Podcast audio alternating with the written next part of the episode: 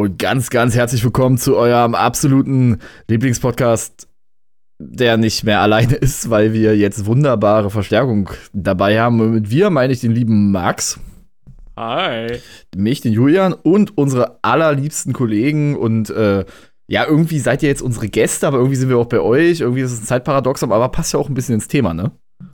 Jo. War Paradoxon, ja. Stellen wir uns doch sagen. selber vor, hä? wenn die Gastgeber schon so großzügig sind. Da hier ist mein Kollege Jabba und ich bin der Irm von Adeptus in Ebris und wir heißen euch zu unserem Podcast herzlich willkommen. So, jetzt haben wir beide Kanäle befriedigt, oder? Ja, Mann, ja, Mann. Der Warhammer 40k Lore Podcast mit Schuss. Eine weitere Folge. Sehr geil, ich freue mich riesig, ey. Ja, oh, wir, ja. wir sind wieder da, aber warum eigentlich? Warum sind wir heute da? Nun, letztes Mal, als wir uns in dieser illustren Runde zusammengesetzt haben, äh, haben wir ja über einen bestimmten Gott gesprochen. Und Irm, was machen wir denn heute? Ist dir eingefallen, dass ich das ankündigen sollte? Schlurig. Genau, ich habe gerade losgelabert. Du ah, weißt, wie. Ja. Äh, mhm. Wer will das ich? War das Gülle. Nein. Um, das war wirklich so ein Stück vor der Wand, hat er noch die Kurve gezogen. wir reden heute über den zweiten die haben wir einfach aus dem Topf gezogen. Es gibt keine Reihenfolge bei den Warp-Entitäten, bei den vier großen, über die wir uns in dieser Serie unterhalten. Heute reden wir, ihr habt es richtig am Titel erkannt, über Korn. Den besten und mächtigsten aller Ja, Chaos wer sonst sollte uns von Korn erzählen als Jabber, der Hobby-Choleriker und stets Spring euch alle um! Spring euch alle um! Stets gewaltbereite und ausgesprochen ehrenvolle. Moment, das ist der eine Punkt, der nicht so ganz passt. ja. Hm. hm. Jabba. Wo wir gerade bei Korn sind. Ja. ich habe hier Korn stehen. Geilo. Ich, ich bin dafür, dass wir, bevor wir irgendwas weiteres äh, hier besprechen, ähm, eurer Tradition frönen und einfach mal, ja, wie sagt ihr immer öffnen? Was trinken. Öffnen. öffnen was Herr Kapellmeister, wir öffnen. Ja, was habt ihr denn für Getränke? Das müsste ich jetzt auch nochmal wissen. Für mein Sehenheil. Also, also. Ein Feltins Pilsner. Hm. Äh, ja. Das ist das klassische Schalke-Bier. Ja. Onyx fürs Haus. Äh, aussieht ist der Name. Aussieht wie Auszeit. Und das ist ein Schweizer Bier. Ein Bierli im Fall. Ich habe mich schön. immer Sehr gefragt, ob. Also ganz ehrlich, ist ja, ist ja so euer Podcast. Kurze Fachsimpelfrage. Mhm. Machen Schweizer gutes Bier? Habe ich nie drüber nachgedacht. Schweizer können, also Deutschschweizer vor allem, können gutes Bier brauen, ja, definitiv. Ich musste allerdings ein bisschen suchen. Das muss man einfach zugeben. Ähm, ja, also in Deutschland hat ja jedes Kaff seine kleine historische Brauerei, mehr oder weniger. Und das ist in der Schweiz nicht unbedingt so, aber die haben wirklich äh, ein, zwei anständige. Ich finde Uszit mega geil. Da säufst du auch für den Schweizer Wald statt für den Regenwald bei, wie bei Krombacher. Ja, da gehen fünf Rappen äh, pro Dose an die Wälder. Das ist schon mal nice. Und da kannst du guten Gewissens saufen. Mhm. Nein, das schmeckt gut. Hm. Das ist immer gut. Ja, ich habe hier natürlich, äh, wie ich gesagt habe, zum Thema Korn, ein Korn vor mir stehen. Du und gewinnst heute geil. das Internet, Mann, ohne Scheiß. Ja, Alter. auf jeden Fall. Und naja, für später halt noch so ein, ein kleines Fläschchen Met, ne? Ich habe gerade gedacht, du sagst für später auch so ein kleines Fläschchen weiteren Korn. Große oder kleine Flasche? Ich rede jetzt übrigens nicht von so einer fetten äh, 07er Flasche, ja? Also so, so ein ah, okay, kleiner. Okay. Also wenn dann schon ein Liter, ne? Wenn dann, ja, wenn dann ja, schon richtig, ein Liter. Ja, Oder die, die großen, die richtig großen Flaschen für die Bars und diese 5 Liter Dinger. Ich dachte schon, du warst bei der Tanke und hast dir so eine Ampulle Penner Diesel geholt, weißt du? So an der Kasse. ja, ja, genau. Da, da, muss ich immer an So eine Maurerbombe, so eine richtig geile. ich finde die, die, die Namen wunderschön, die man, die verschiedenen Leute für diese Dinger haben. Und wir wissen immer genau, was gemeint ist. Penner Diesel. ja, klar. Da, da muss ich immer an meinen Kumpel Toni denken. Ich glaube nicht, dass der uns hört, aber trotzdem selbst, also wenn, dann Shoutout hier. Immer wenn ich mit dem auf dem Festival fra fahre, frage ich ihn so, was, und was trinkst du so? Also jeder hat so Summersby, dann hast du da Bier in sämtlichen Ausführungen, äh, keine Ahnung, so viel Schnaps. Und er guckt einen halt immer an, bam, es knallt einmal, Flasche Fanta, bam, es knallt ein zweites Mal, sein Becher, bam, drittes Mal, Flasche Korn.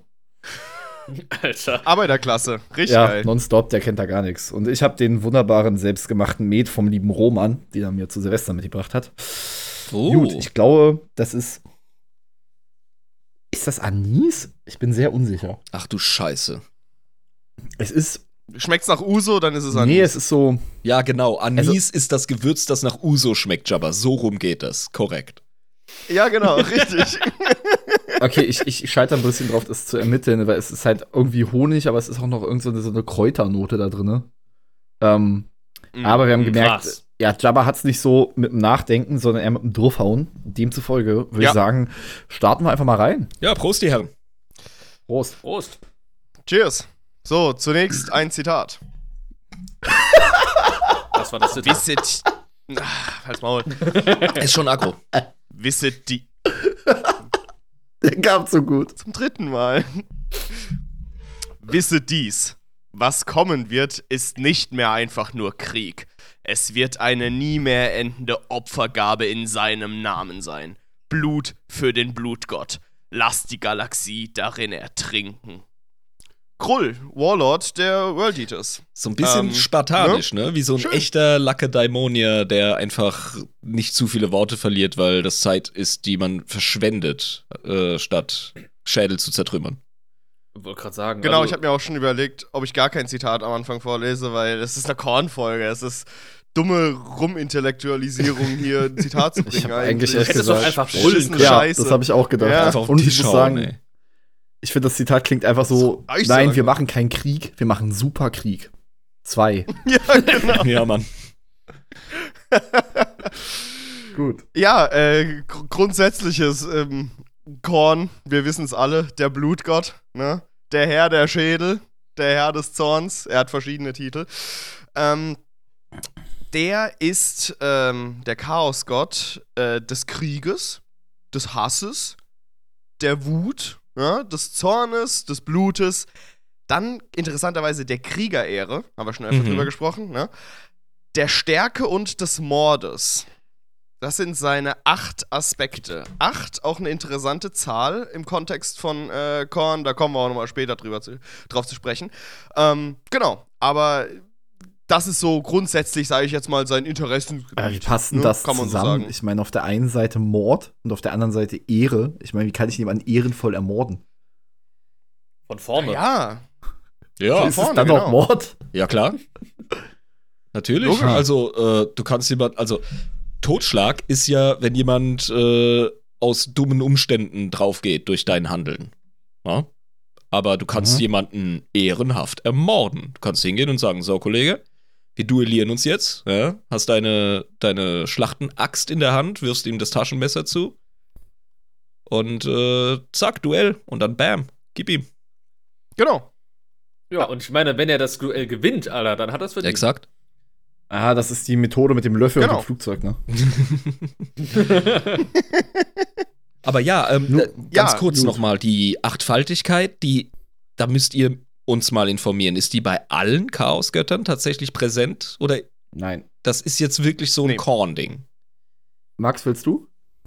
Na, jeder hat ja so seine, seine Zahl, sage ich mal, seine heilige Zahl. Das ist richtig. Tolle Zahl. Warum auch immer er sie äh, hat, ist ja erstmal egal. Nördel steht auf Primzahlen Und- offenbar. Ja, Drei ist einfach sein Ding. richtig, Mhm. genau. Und es gibt zum, also das ist jetzt so ein bisschen das Problem. Drei und sieben war es Ähm, bei Nörgel, ne? Der hat zwei Zahlen. soweit. Das ist jetzt aber so wirklich, nehmt, nehmt das mal mit einem Körnchen Salz, also auch ihr Zuschauer, weil folgendes. Es gibt vier Chaosgötter.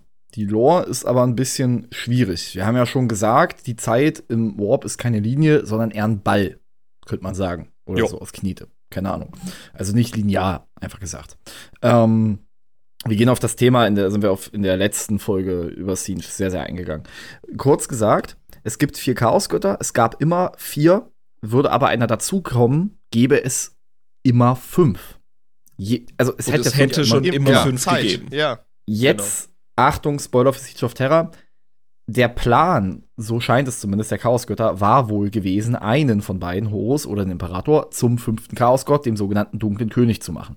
Der Dunkle König ist wohl eine Legende oder Überlieferung oder Entität, die es immer gegeben hat, die immer im Schatten des Universums lauert. So gesehen, irgendeine Rasse wird den irgendwann erschaffen. So. Ähm, man könnte jetzt noch reinbringen, dass es, ein achtzackig, es gibt den achtzackigen Chaosstern, Genau. der ja ein universelles Chaos-Symbol ist. Und das ist jetzt aber wirklich so, Quelle, vertrau mir, Bruder, habe ich mal gehört. Ähm, wenn ich es richtig verstanden habe, ist dieser Dämon Samus, den man aus der Horus Heresy kennt, also dieses Vieh, was wirklich aussieht wie ein Teufel, Ja. ein Dämon des Ah, okay, dunklen ja. Königs und gar kein Dämon von Korn oder sonst wie. Und es ist im Bereich des Möglichen, dass es gar keine vier Chaosgötter sind, sondern acht. Und da könnte man den dunklen König mit reinzählen.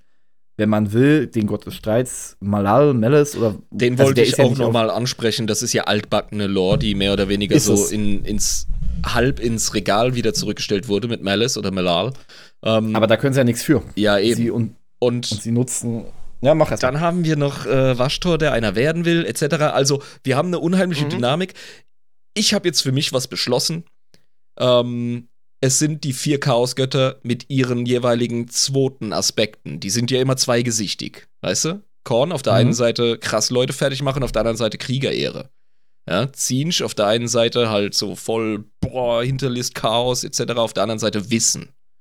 Ja. Und wenn du Mhm, das äh, mhm. zusammenbringst, diese ähm, Ambivalenz eines jeden Chaosgottes, der durchaus potenziell positive Seiten haben kann, dann hast du deinen achtzackigen Stern. Finde ich eine total tolle Theorie. Also würde auch so mitgehen, aber der dunkle König bricht es meiner Meinung nach sofort. Es gibt ja auch wirklich noch alt, also der Punkt ist daran, ich glaube, eine endliche, also eine endliche Aussage können wir nicht treffen, endgültige meine ich, weil GW alte Konzepte Stück für Stück mit reinbringt. Also zum Beispiel, wenn Ja, du das ja. kennst, die Sensei, die Ja. Kinder des Imperators werden auch mal, wurden jetzt auch mal wieder erwähnt.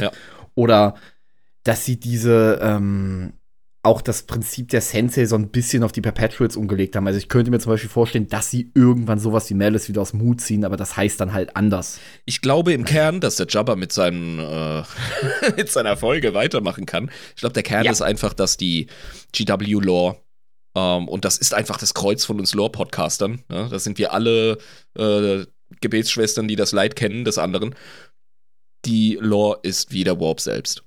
Das verschiebt Fluffig. sich, das ist dynamisch, ja, das ist wandelunterlegen, also was soll's. Aber ich wollte mal eure Gedanken zum Chaosstern und der Zahl 8 allgemein haben. Aber Korn hat eine spezifische Beziehung zur Zahl 8. Ja, es, es ist so geil. Ihr habt gerade so tief darüber philosophiert, ja, und dann ist mir eingefallen, was im Lexikanum dazu stand, ja. Und ich habe mir gedacht, dö, wieder so dieser Derp-Shit, der da drin steht, ja.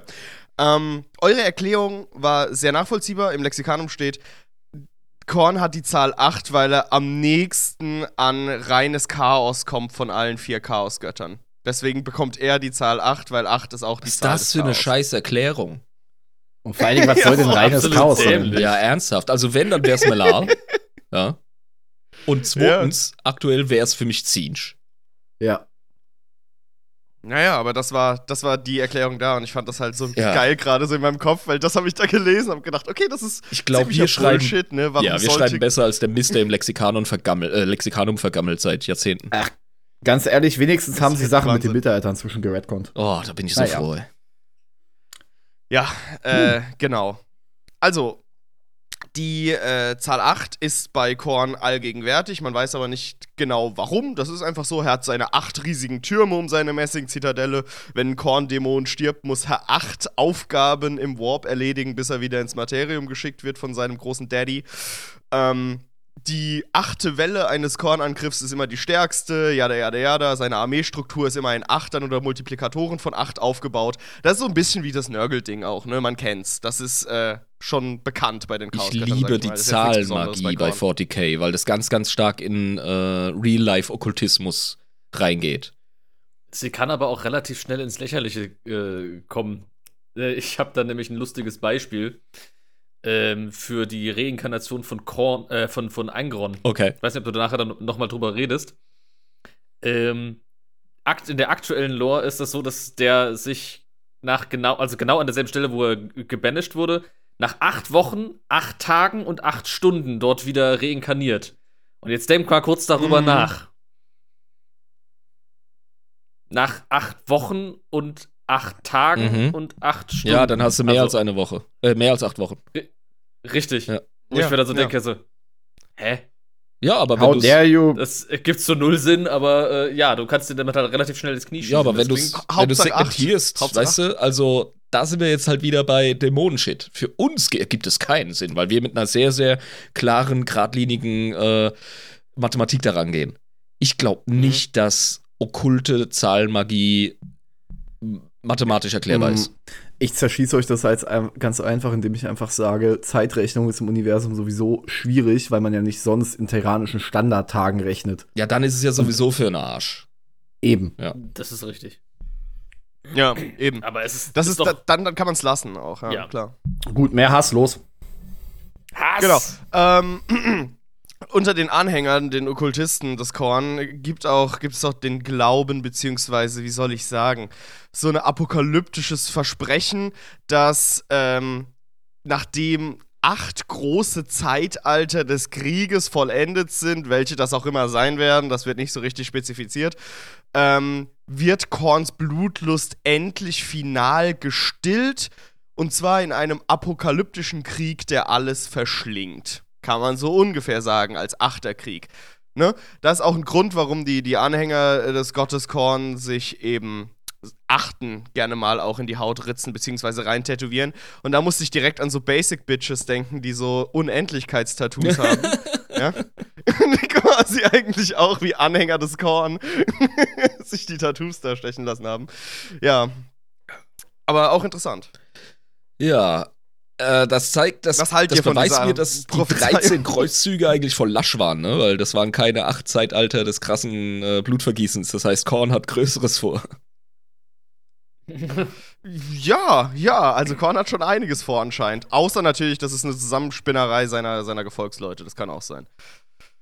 Weil ich meine, der redet ja nicht mit denen. Die sind dem ja völlig egal, Hauptsache das Blut fließt, ne? Das ist auch so ein Ding. Also, ich finde, die Kriegerehre, ähm, je mehr man über Korn recherchiert und sich da so ein bisschen tiefer in die Materie reinarbeitet, desto mehr fällt auf, dass es ihn eigentlich gar nicht so wirklich juckt, ob jemand ehrbar kämpft oder nicht.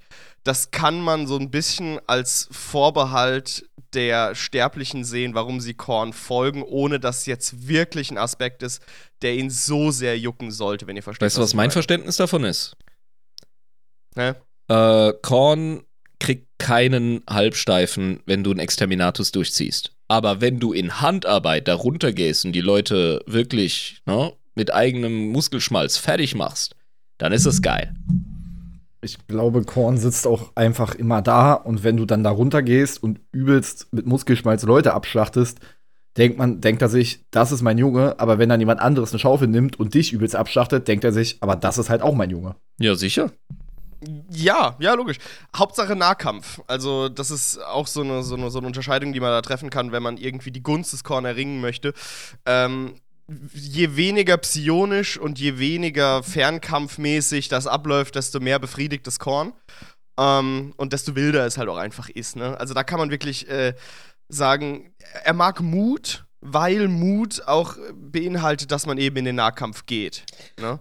Nicht Mut an sich, aber auch die Aktion, die aus Mut dann. Ja, ich folgt. denke, bei dem Thema Chaosgötter, da haben wir es immer mit Absichten und mit Emotionen zu tun.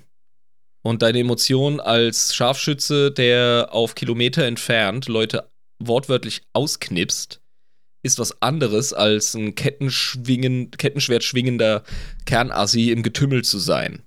Das hat eine ganz andere Resonanz mit dem Warp. Und so können wir uns äh, Korns Vorlieben, glaube ich, erklären. Oder was meint ihr? Ja, Ja, ich, ich, also, also ich würde halt sagen, also ich glaube, Korn erwartet vor allem eine große Show. Also während Siege auch damit zu- zufrieden ist, wenn halt irgendein Typ irgendwo schnipst und eine ganze Festung daraufhin zusammenbricht wegen irgendwelchen fucking Intrigen, will Korn, dass du auf den Felsen steigst, rumbrüllst mit deinen 100 Bannern und Schädeln schwenkst und da übelst Alarm machst und reinrennst. Mhm. Also, du, das ist halt, glaube ich, so der Typ, der sagt so, ich will, dass du da hingehst, dem Typen sagst, dass du ihm auf die Fresse haust und ihm in die Augen schaust und ihm dann auf die Fresse haust. Und da sind wir beim Ehrbarkeitsbegriff. Der Typ will einfach keine Hintenrum-Geschichten. Nee. Ja, genau, richtig. Er will, dass frontal angegriffen wird. Das äh, spiegelt sich auch in den Kampftaktiken der Armeen des Korn wieder. Denn äh, da gibt's Frontalangriff und halt nur Frontalangriff. Und Frontalangriff. Und wenn du eine Flanke erwischst, kannst du frontal in die Flanke rein. Aber Frage, äh, haben, haben, die, haben die auch andere äh, äh, Strategien als nur Attacke und rein? Also so wird, ich meine, Ja, so, hat, ja, so wird ja. Korn ja immer dargestellt, ne? Dass er ist total stumpfsinnig und rein. Aber sind wir mal ehrlich, ähm, es gibt schon Gründe, warum es Taktiken gibt. Also kennen, die, Ja. kennen die sowas? Doch, doch, also wir kommen später auf die Blutlegionen noch zu sprechen. Äh, natürlich mit den verschiedenen Dämoneneinheiten, die auch da Rollen einnehmen. Da gibt es natürlich auch Befehlseinheiten, die Befehle brüllen. Ne? Mhm. Aber das erstreckt sich darauf. Sag ich mal. Also auf, sie brüllen die auf Befehle. gebrüllte Befehle. Oh. Ja, gebrüllte Befehle, das ist quasi die Art und Weise, wie man ausmacht, was jetzt gerade auf dem Schlachtfeld passiert. Ähm, und meistens, also sagen wir mal so, eine riesige Armee ist wie so ein Tanker, den kriegst du nicht einfach ganz schnell gelenkt. Ja? Mhm. Das heißt, die Kampftaktiken von Korn stelle ich mir so, oder von kornitischen Armeen stelle ich mir so vor, dass sie nur marginal irgendeinen Einfluss aufs Schlachtengeschehen haben. Beziehungsweise ich nur einen überhaupt marginal anderen. Erklärungsversuch wagen. Wir haben Ja, ja, schon mal über den Unterschied zwischen Strategie und Taktik gesprochen. Mhm. Die Strategie eines jeden Korn-Anhängers ist, wir gehen dahin und hau den aufs Maul. Wir gehen von vorne hin und konzentrieren uns nach vorne, gehen da einfach in den Angriff. So, das klingt jetzt erstmal vollkommen stumpf und unüberlegt. Aber hinter der Strategie, dem größeren Vorhaben, ja, dem Grundvorhaben, gibt es dann die Taktik. Wie gehe ich's an? Ja, und da hast du Spielraum. Und sonst, sonst würden Kornarmeen Im auf dem. Tabletop auch überhaupt keinen Spaß machen. Ja? Also die haben auch Deep Strike und was weiß ich was. Aber über das Tabletop reden wir später. Der Punkt ist, die, ähm, die Taktik ist das hochauflösende Element. Und die allgemeine Strategie bei Korn ist simpel. Ja. Rein da. Frontal. Naja, Nahkampf. ich würde halt auch zum Beispiel mal sagen, jetzt mal aus dem Nähkästchen zu plaudern, zum Beispiel bei äh, Total War Warhammer, wo man das ja sehr gut sehen kann. Da gibt es ja Korn-Fraktionen und Co. Und jetzt mag man vielleicht meinen, wie willst du das auf 40k anwenden? Das ist doch Fantasy. Ja, gut, aber du hast halt mit Skaven, mit Zwergen, mit dem Imperium, mit Café und so so viele Fraktionen, die auch extrem stark im Fernkampf sind, Hochelfen nicht zu vergessen. Ja. Wie kommst du da mit Korn halt klar? Naja, klar, du konterst die aus, wie du sie sonst aus, auch auskontern würdest, zum Beispiel mit extrem schnellen Einheiten, also Bluthunde von Korn zum Beispiel, oder du flankierst die mit Kavallerie, oder du hast wirklich was, was einfach so dick ist, dass es diesen Beschuss aushält, bis es ran ist. Ne? Und Ja, das klar. ist es ja letzt, letztendlich bei 40k auch. Es ist halt schön, wenn du einen Panzer hast und Angon ins Gesicht schießt, aber wenn dem das halt nachwächst, ist halt auch egal. Also Korn ist Korn. Das Grundprinzip bei Age of Sigma und 40k ist das gleiche. Aber du hast recht, natürlich hast du bei 40k einen anderen äh, Einheitenfundus als bei dem Fantasy-Äquivalent. Aber das Prinzip ist, Mhm. ist eigentlich identisch. Du kannst dich bloß halt nicht mit Korn in der Ecke stellen und alles wegholen. Oder mit Angron. Ja, Genau, aber das wollen sie ja nicht machen. Eben. Also das ist ja, geht ja gegen ihre, ihre Philosophie, sag ich mal. Jetzt mal ganz, ganz groß gesprochen. Ich weiß nicht, ob man das als direkte Philosophie bezeichnen kann, aber ja. Ähm, Hm. Jetzt haben wir Genau. die Idee, was Korn Was- ist. Oder willst du da noch äh, was ergänzen? Ja, vielleicht auch noch eine Sache, die vielen Leuten eher weniger direkt bewusst ist, ist, dass so kleinere Sachen, die jetzt nicht direkt mit Gewalt zu tun haben, auch gerne mal Korn psionisch füttern können. Ja?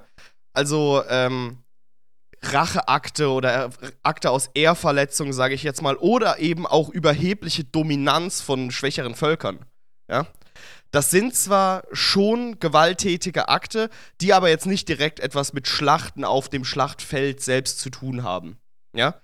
Also es geht nicht nur um dieses Armee steht gegen Armee und haut sich irgendwie mit Waffen gegen den Kopf, sondern auch dieses mein Bruder bekommt das Erbe und ich bin mega sauer und dann schürt Korn die Flammen des Hasses im Herzen des einen Bruders, damit er den anderen erschlägt. Sowas ist auch sehr Oder du kornisch. bestrafst andere Gruppen Ähm. für ihre Schwäche, indem du sie unterdrückst.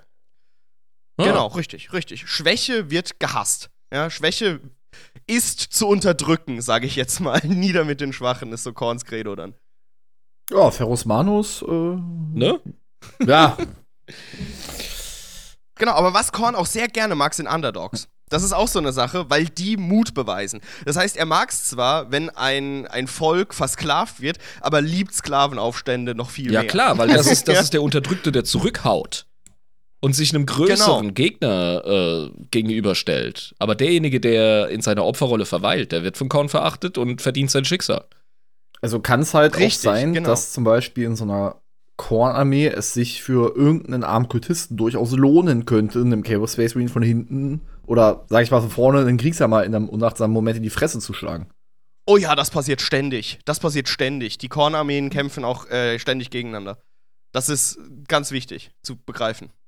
also, das mit dem Khan der Verräter und so, ich weiß nicht, das wird in der, in der Lore immer groß und breit getreten. Er hat seine eigenen Soldaten angegriffen. In der großen, breiten Lore, wie Kultisten des Korn vorgehen, wie seine Dämonen vorgehen, ist das relativ gewöhnlich, sag ich mal. Das ist easy.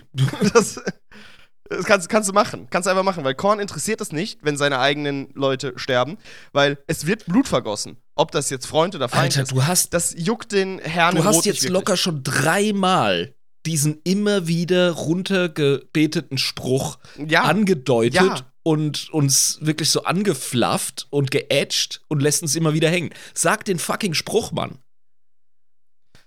ähm, den Spruch, äh, Korn interessiert es nicht, ähm, wo das Blut fließt, Hauptsache Wo- es fließt. Oder woher das Blut Exakt, fließt, Hauptsache es ja. fließt. genau, Danke. Oh, Splooch. Okay. bitte sehr. Na dann. Ähm, genau. Auch ein interessanter Aspekt eben, dass man eben nicht nur dieses klassische kriegerische, sondern auch den, die, das, das kornitische Füttern im allgemeinen Leben, nenne ich es jetzt einfach mal, ja, im Alltag. Auch ihr könnt Korn in euren Alltag einbinden. Wollen Sie mit uns über Korn reden? Ich, ich, ich komme Ja, aus dem also- Maiskolben-Ding nicht raus, gerade im Kopf. Wegen Korn. Ja. Das ist doch auch dieses Meme. Ja, you have a moment to talk about corn? Und dann Ja, du wie viele- Maiskolben in der Hand. Wie viele Leute laufen rum mit dem T-Shirt Chaos Cornflakes? Also. Das kenne ich noch gar nicht. Was? aber das Chaos ist nice. Cornflakes? Mit der fucking Müsli-Packung? Willst du mich verarschen? Nee, das, Klar. das kenne ich nicht, aber das, das klingt richtig gut. Direkt googeln, Kollege, das ist schweinegeil. Zu Befehl. Alle Zuhörer gerade so tick, tick, tick, tick, tick. Warte fürs, warte fürs Um, ASMR. Chaos Cornflakes. Hoppala. Oh, was ist denn da? Ja, habt ihr gegoogelt, Freunde? Ne? Ja. Haben wir gesehen? Ja. Hat, ha- haben jetzt alle Ne? auditiv äh, an den Lautsprechern sich darüber gefreut, wie wir leise ein Bild angeschaut haben? Ich, ich, ich, möcht- ich frage auch dich, genau dich, du, der sich jetzt gerade, der nicht gegoogelt hat. Du hast jetzt an dieser Sache nicht teilgehabt. Du darfst jetzt wieder noch mal 20 Sekunden zurückspulen, googeln und dann der Stille lauschen. Und dann wirst du es verstehen. Richtig. Und, Und jetzt, jetzt ratet mal, wer sich jetzt ein T-Shirt kaufen geht. Und ne? jetzt, rat, und jetzt, Jetzt, ratet mal, wer zur. Strafe jetzt äh, sowohl Adeptus Inebris als auch ähm, Warp Dust nicht nur folgen, sondern auch mal 5 Sterne geben wird auf Spotify. Du, Ja. lieber Zuhörer, danke für deinen Einsatz. Genau du. Sonst ziehen wir dich durchs Mikro. Und weiter geht's. Ja, wir, wir sind gerade so verworfen und verschwurbelt, wir können das. abonniert! Sau! Komm her! Lass ihn los! okay. Rivalitäten. Chaosgötter haben ja innerhalb des großen Spiels der Götter, ja, großen Spiel im Warp, haben sie ja äh, auch so ihre Pappenheimer, ne? Die vier. Bei Korn ist das Slanesh. Interessant. Ja. Ja? Könnt ihr, könnt ihr euch auch denken, warum, ne? Weil Slanesh, ich rede jetzt direkt aus dem Arsch, weil Slanesh auf die feinen Dinge und Sinnesreize steht und auf Lustgewinn aus ist und Korn ist einfach stumpf auf seinem Gewaltkanal. Genau, also er findet, das sind äh, degenerierte Idioten, kann man ganz klar so sagen, die Slaneten. Äh, und er findet Sadismus äh, als Zweck des Tötens oder ein anderer Zweck des Tötens als das Töten selbst verachtet Ich er. würde sagen, du hast Ne, da halt wenn- klassisch diese Dudes, die halt auf einem Sonntag, was stimmt mit euch nicht? Und ich, ich, ich bin selbst nah dran, aber was stimmt mit euch nicht? So um 8 bis 10 Uhr ins Fitnessstudio fahren und schon total auf Koffein sind, so richtig Bock haben zu trainieren und übelst clean und ein Cheat Meal die Woche Und die passieren dann diese Partygänger, die übelst zerschreddert von äh, der Party kommen. Und beide denken über die jeweils andere Gruppe, Alter, fang endlich was mit deinem Leben an. Wie geil der Vergleich ist, Alter. Oh ja. Mhm. Mhm. Danke, daran habe ich Der zieht. Das, sehr lang gesessen. das kann gut, das kann, kann gut passen. Aber das ist nicht nur so primitiv. Es gibt auch einen anderen, soll ich sagen, eine, eine andere Blickweise auf diese Rivalität. Ähm, die selbstgerechte Suche nach Sinneslust, die selbstgerechte äh, hedonistische Lebensweise ähm, der Anhänger des Sladesh spricht eben gegen den Sinn für Pflichtbewusstsein und für die Selbstaufopferung im Kampfe vor allem der Korniten. Ähm, denn Korn hat eben auch so diesen Aspekt dieser, dieser Selbstaufopferung im Kampfe. Ja? Und das spricht irgendwie gegen dieses äh, sich den Sinnen hingeben und für sich leben, ne? Und irgendwie nur, nur für sich Lust zu gewinnen. Versteht Also ihr? hast du auf der einen Seite Egoismus im Sinne von, ich tue eine Tat für mich. Und das andere ist, ich tue eine Tat um einer großen Taten willen. Oder wie könnte man das jetzt Ja, um, verstehen? um der Pflicht zu dienen. damit das Blut flie ja, damit das Blut fließt. Das ist genial, weil, weil die Korniten sind dadurch, up, Schluck auf, die sind dadurch unheimlich ehrlich, weißt du? Weil wie viele verdammte Psychopathen sind im Imperium unterwegs, ja, und geilen sich an äh, den Schlachten auf, Astartes, und ähm, sehen als die beste Ausrede das Überleben der Menschheit und der Dienst am Imperator. Der Kornit spart sich diesen Killefitz. Der sagt, ja, ich, ich gehe auch selbstlos mit meinem Leben, mit meiner Kampfkraft um. Ich bin auch pflichtbewusst, aber ich konzentriere mich aufs Wesentliche, weil hier geht's einfach ums Schnetzeln, Junge. Oder nicht? Und die machen keinen Hehl rum. Ja, die machen da keinen Mhm. Hehl drum. Das ist so. Dumm oder aber, aber Ähm, ehrlich. mit, ja, dumm, aber ehrlich. Kann man so sagen. Ne? Also ich meine, für die Intelligenz sind jetzt die Korniten nicht wirklich bekannt. Brauchen sie auch nicht. Ähm, Zinsch ist auch so ein Punkt. Ne? Äh, Korn hat wenig Respekt vor ihm, weil diese ganzen Tricksereien und Spielereien frustrieren Korn. Sag ich mal. Er ist ja auch gerne mal äh, Opfer von solchen Tricksereien, zumindest seine Pläne. Das Korn austricksen äh, stelle ich mir mega schwierig vor. Geht kaum. Es ist total schwer. Ich meine, der Mann hat tausende von Plänen, die er gleichzeitig äh, komplex Ey, der vollführt. Zinsch muss einfach nur mit einem abgenackten Knochen winken und den in den Hinterhof werfen und Korn rennt sabbern hinterher, ist doch klar. Ich muss dann dieses. Der muss einfach ein Drahtseil ziehen vor so einer Schlachtenreihe von Korn und er hat die Schlacht Kennt ihr gewonnen. dieses Mimo, den Kornberserker? Keine Sorge, ich habe einen Plan, der Plan. Und das ist so ein Bionicle, der halt, wo die Axt immer rauf und runter geht. Ja, das ist genial. Das ist tatsächlich eine Abwandlung von dem Dungeons and Dragons Meme mit, dem, mit der Barbarenklasse. Es passt eins zu eins, ja. Das ist so genial. Up, down, up, down. Der Plan, Der Plan. genau. Und ich meine, der macht auch keinen großen Hehl darum, wie er das große Spiel gewinnen will. Ne? Territorium einnehmen mit großen Armeen. Großartig. Ganz Ja. einfach. Drauf auf die Mutter. Ja, Vollgas. genau. Jetzt Deswegen, weiß ich, warum äh, du Korn äh, äh, geil findest und eine World Eaters Armee bemalen willst. Du hast Schiss vor dem Tabletop. Du wurdest in der neunten Eddie. Ja, Was? Mann. Ich hab dich ertappt. Du wurdest in der neunten Eddie, wurdest du mit dem Spiel konfrontiert und es war sowas von hyperbol beschissen kompliziert, dass du dir gedacht hast, okay, wie kann ich den Scheiß reduzieren, ohne Orks spielen zu müssen? Nee, ich habe äh, tatsächlich nicht gewollt, dass ich die Bionicle-Taktik durchbringe. Ich fand die tatsächlich sehr cool, weil sie mich an so Thrash-Metal-Albencover Ja, ist erinnert haben, die Armeen. Das sage ich die dir auch. Ästhetik. Das ist Ästhetik ganz ist ein wichtiger Punkt, so bin ich zum Deathcore gekommen. Und dann kam die Lore und dann, oh, Ja. Ich, ich meine, ich mein, man, man kann auch einfach mal sagen, Korn, jetzt außerhalb der Lore, sieht einfach aus wie der Teufel.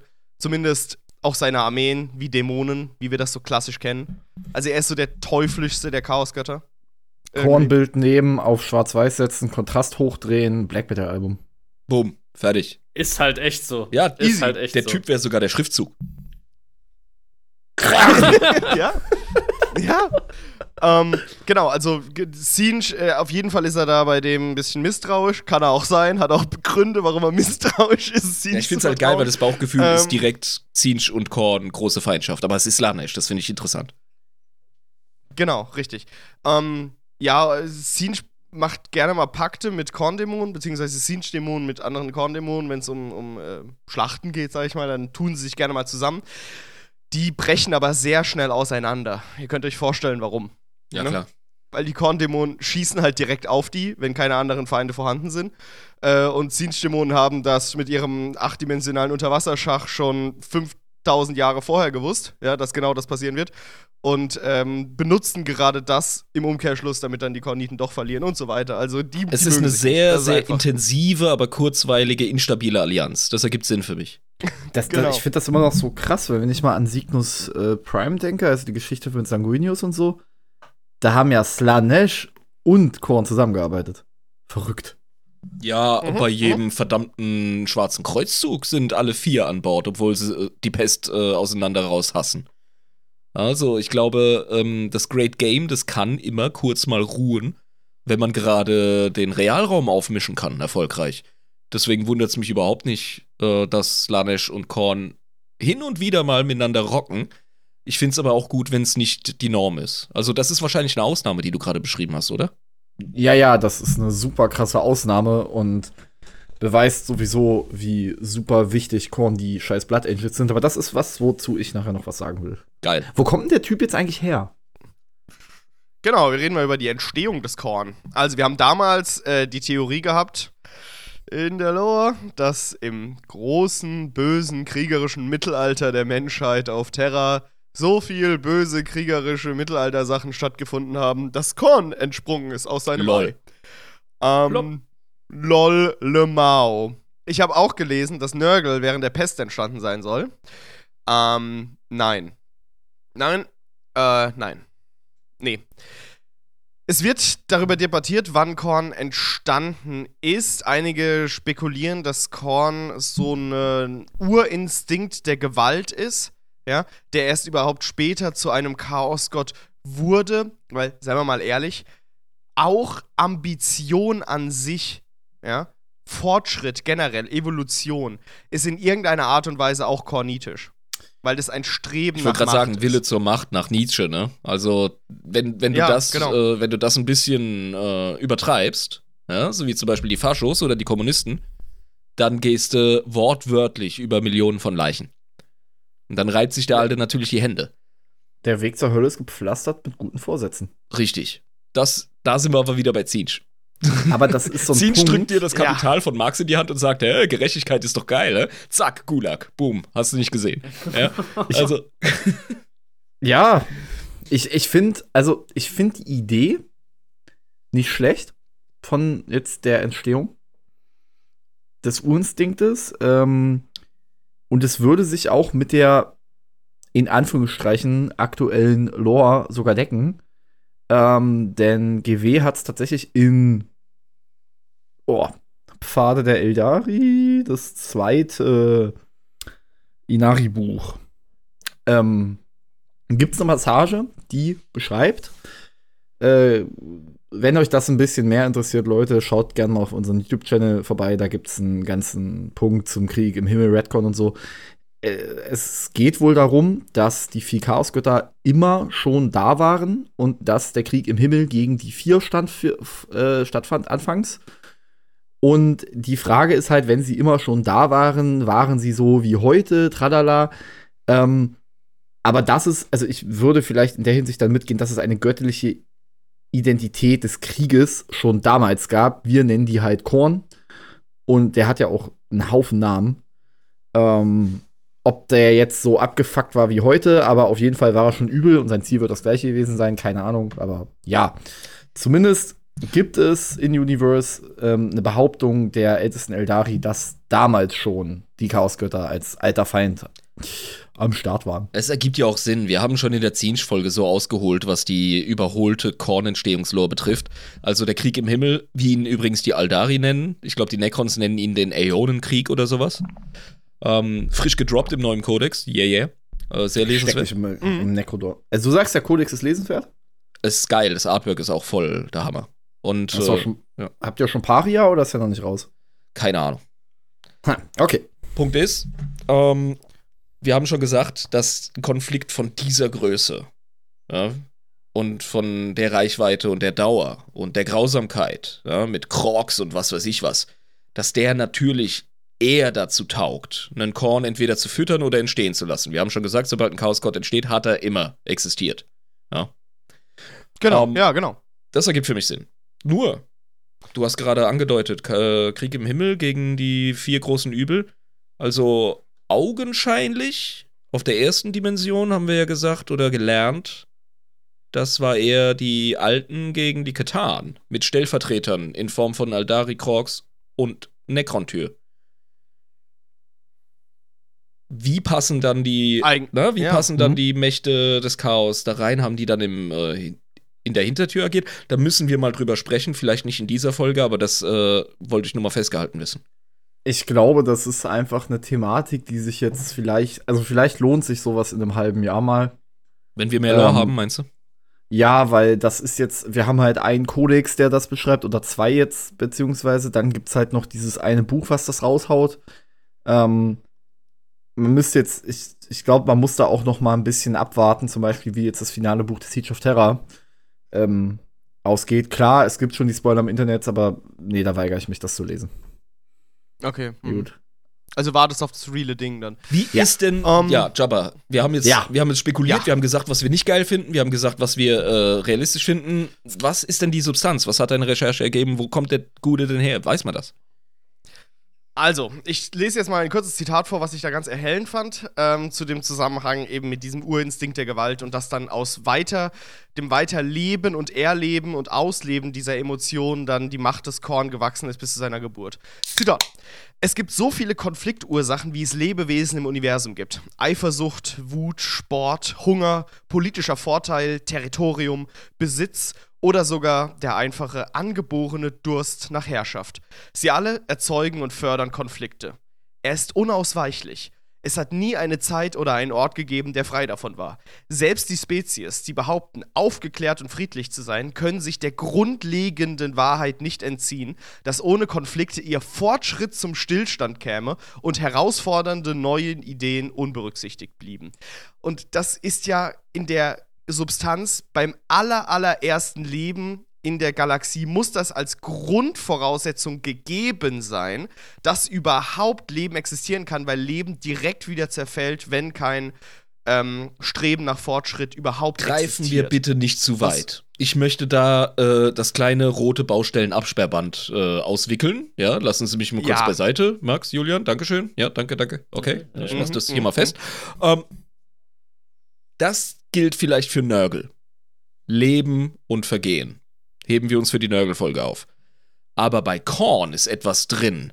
Das unterscheidet die Amöbe von meinem kleinen Kater, den ich vom Ponyhof adoptiert habe, als ihn die Mutti verstoßen hat damals, der Fenris. Ich habe ihn nicht zum Spaß so genannt. Der ist gewachsen wie bekloppt und war das aggressivste Kackvieh auf dem Planeten. Ja? Der hat, Ich hab den ich habe den geliebt. über alles geliebt, ey. Der war geil, der Kater, ohne Scheiß. Die Prophezeiung gibt's bei dir auch? Ja. Und Ah. ähm, der hat mehr Kornitisches oder wenn dann überhaupt Kornitisches, wenn auch in ähm, archaischer, tierischer Unschuld. Ja.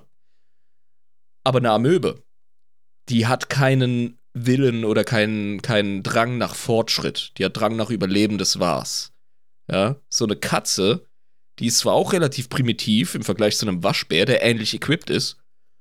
Ja. Aber ich sag nur, je komplexer eine Lebensform wird, desto eher bist du in der Lage zu sündigen oder dich oder diese Energien im Warp zu füttern. Ja, deswegen fängt's irgendwie beim Menschen an mit, oh, das ist interessant, das ist ein Wesen, das hat Moral. Ja. Mhm. Äh, Tau hat das auch, aber der hat halt so eine kleine Seele. Aber ihr wisst, worauf ich hinaus möchte. Erst ab einem gewissen Entwicklungsstand kannst du Korn oder Slanesh oder ähm, Zinsch füttern. Weil der Amöbe plant auch nicht und lässt sich auch nicht verführen. Ja. Hold my Genau. beer. also man kann quasi festhalten, diesen Urinstinkt gab's, aber äh, der musste erst gefüttert werden, dass es überhaupt zu einem Chaosgott heranreifen konnte. So Ja, würde bei ich das den ersten- zusammenfassen. Ansatzweise komplexen Lebewesen. Du weißt ja, die keine Zellhaufen per se sind, sondern ein bisschen Mhm. mehr. Mhm. Mhm. Äh, ja, also Korn ist eben sehr leicht zu füttern, haben wir gerade auch geklärt. Nörgel denke ich auch. Kann ich mir auch vorstellen, dass das nicht viel braucht, um Energien an, an Nörgel zu, zu geben. Ähm, aber bei Korn ist es besonders, denn er gilt, so habe ich das zumindest gelesen, als äh, der mächtigste Chaosgott, bezogen auf die Größe seiner Armee und eben die Menge an Kriegsaktivitäten, die er im großen Spiel der Chaosgötter vollführt. Ähm, kann man sich auch damit erklären, dass seine, äh, ja, ihm zu folgen sehr ähm, reizvoll ist für viele Leute in dieser Galaxie. Ja, wenn du ein Ne? Warlord Ja. bist, ist Korn natürlich so dein, dein Bro. Ja, aber sind wir, sind wir mal ehrlich, was Größe der Armee angeht, naja, also wenn deine Taktik daraus besteht, geradezu auf deinen Gegner loszurennen, dann brauchst du diese große Armee halt einfach, weil, naja, so 80% deiner Armee werden halt einfach niedergeballert. Aber du wirst vielleicht gerade beim Niederballern und dem Gemetzel, wenn du gewinnst, neue Dämonen beschwören, mit denen du weitere Rambatzhammer machen kannst. Na klar, weil du stärker wirst. Ja, also Ja. das ist ei- eigentlich ist das wie so ein Ne, eigentlich könnte man sagen, eine Kornarmee ist wie ein Feuer, das so lange brennt, bis es nichts mehr zum Fackeln hat, außer sich selbst. Leute, nennen wir das Genau, Kind doch beim richtig. Namen. Der Typ rechnet nicht in äh, Armeegröße oder Kopfanzahl. Der Typ rechnet in Litern. Haben wir was gemeinsam. Oder Nun. nicht? Ja, ja, Du genau. rechnest Also in je Litern, mehr Julian, Hektoliter ich in Blut. Kästen. Uh. Wir reden von Blut. Ja, Ach so, ja, wir auch. je, je, mehr Hek je, je mehr Hektoliter vergossenes Blut, desto befriedigter ist Korn, egal was ist. Und ja, aber er braucht eben ständig unzählige neue Sterbliche, äh, um seine Armeen aufzustocken. Und die kommen ihm irgendwie wie die Motten zum Licht äh, ange angeflogen. Und er kann sie dann verwenden. Anscheinend zieht seine Taktik des Heranzüchtens neuer Kultisten. Wenn er überhaupt eine Taktik hat. Also es ist ja ein, prinzipiell schlachte einfach viel und dann kannst du relativ schnell Korn verfallen und dann bist du in seinen. Ja, oder seid zornig. Da gibt's halt Genau. da gibt es immer noch diese eine Szene, wo ich so drüber nachgedacht, also wo ich bis heute nicht weiß, wer jetzt da eigentlich irre war. Ähm, in Signus Dämonicus war das, glaube ich, wo die Kapitänin von Sanguinius Flaggschiff sich halt auf ihrem Thron umsieht und das Wahnsinn, also die Dämonen sind in ihr gefühlt, also aus einer Perspektive. Und dann sieht man die Brücke aus einer anderen Perspektive.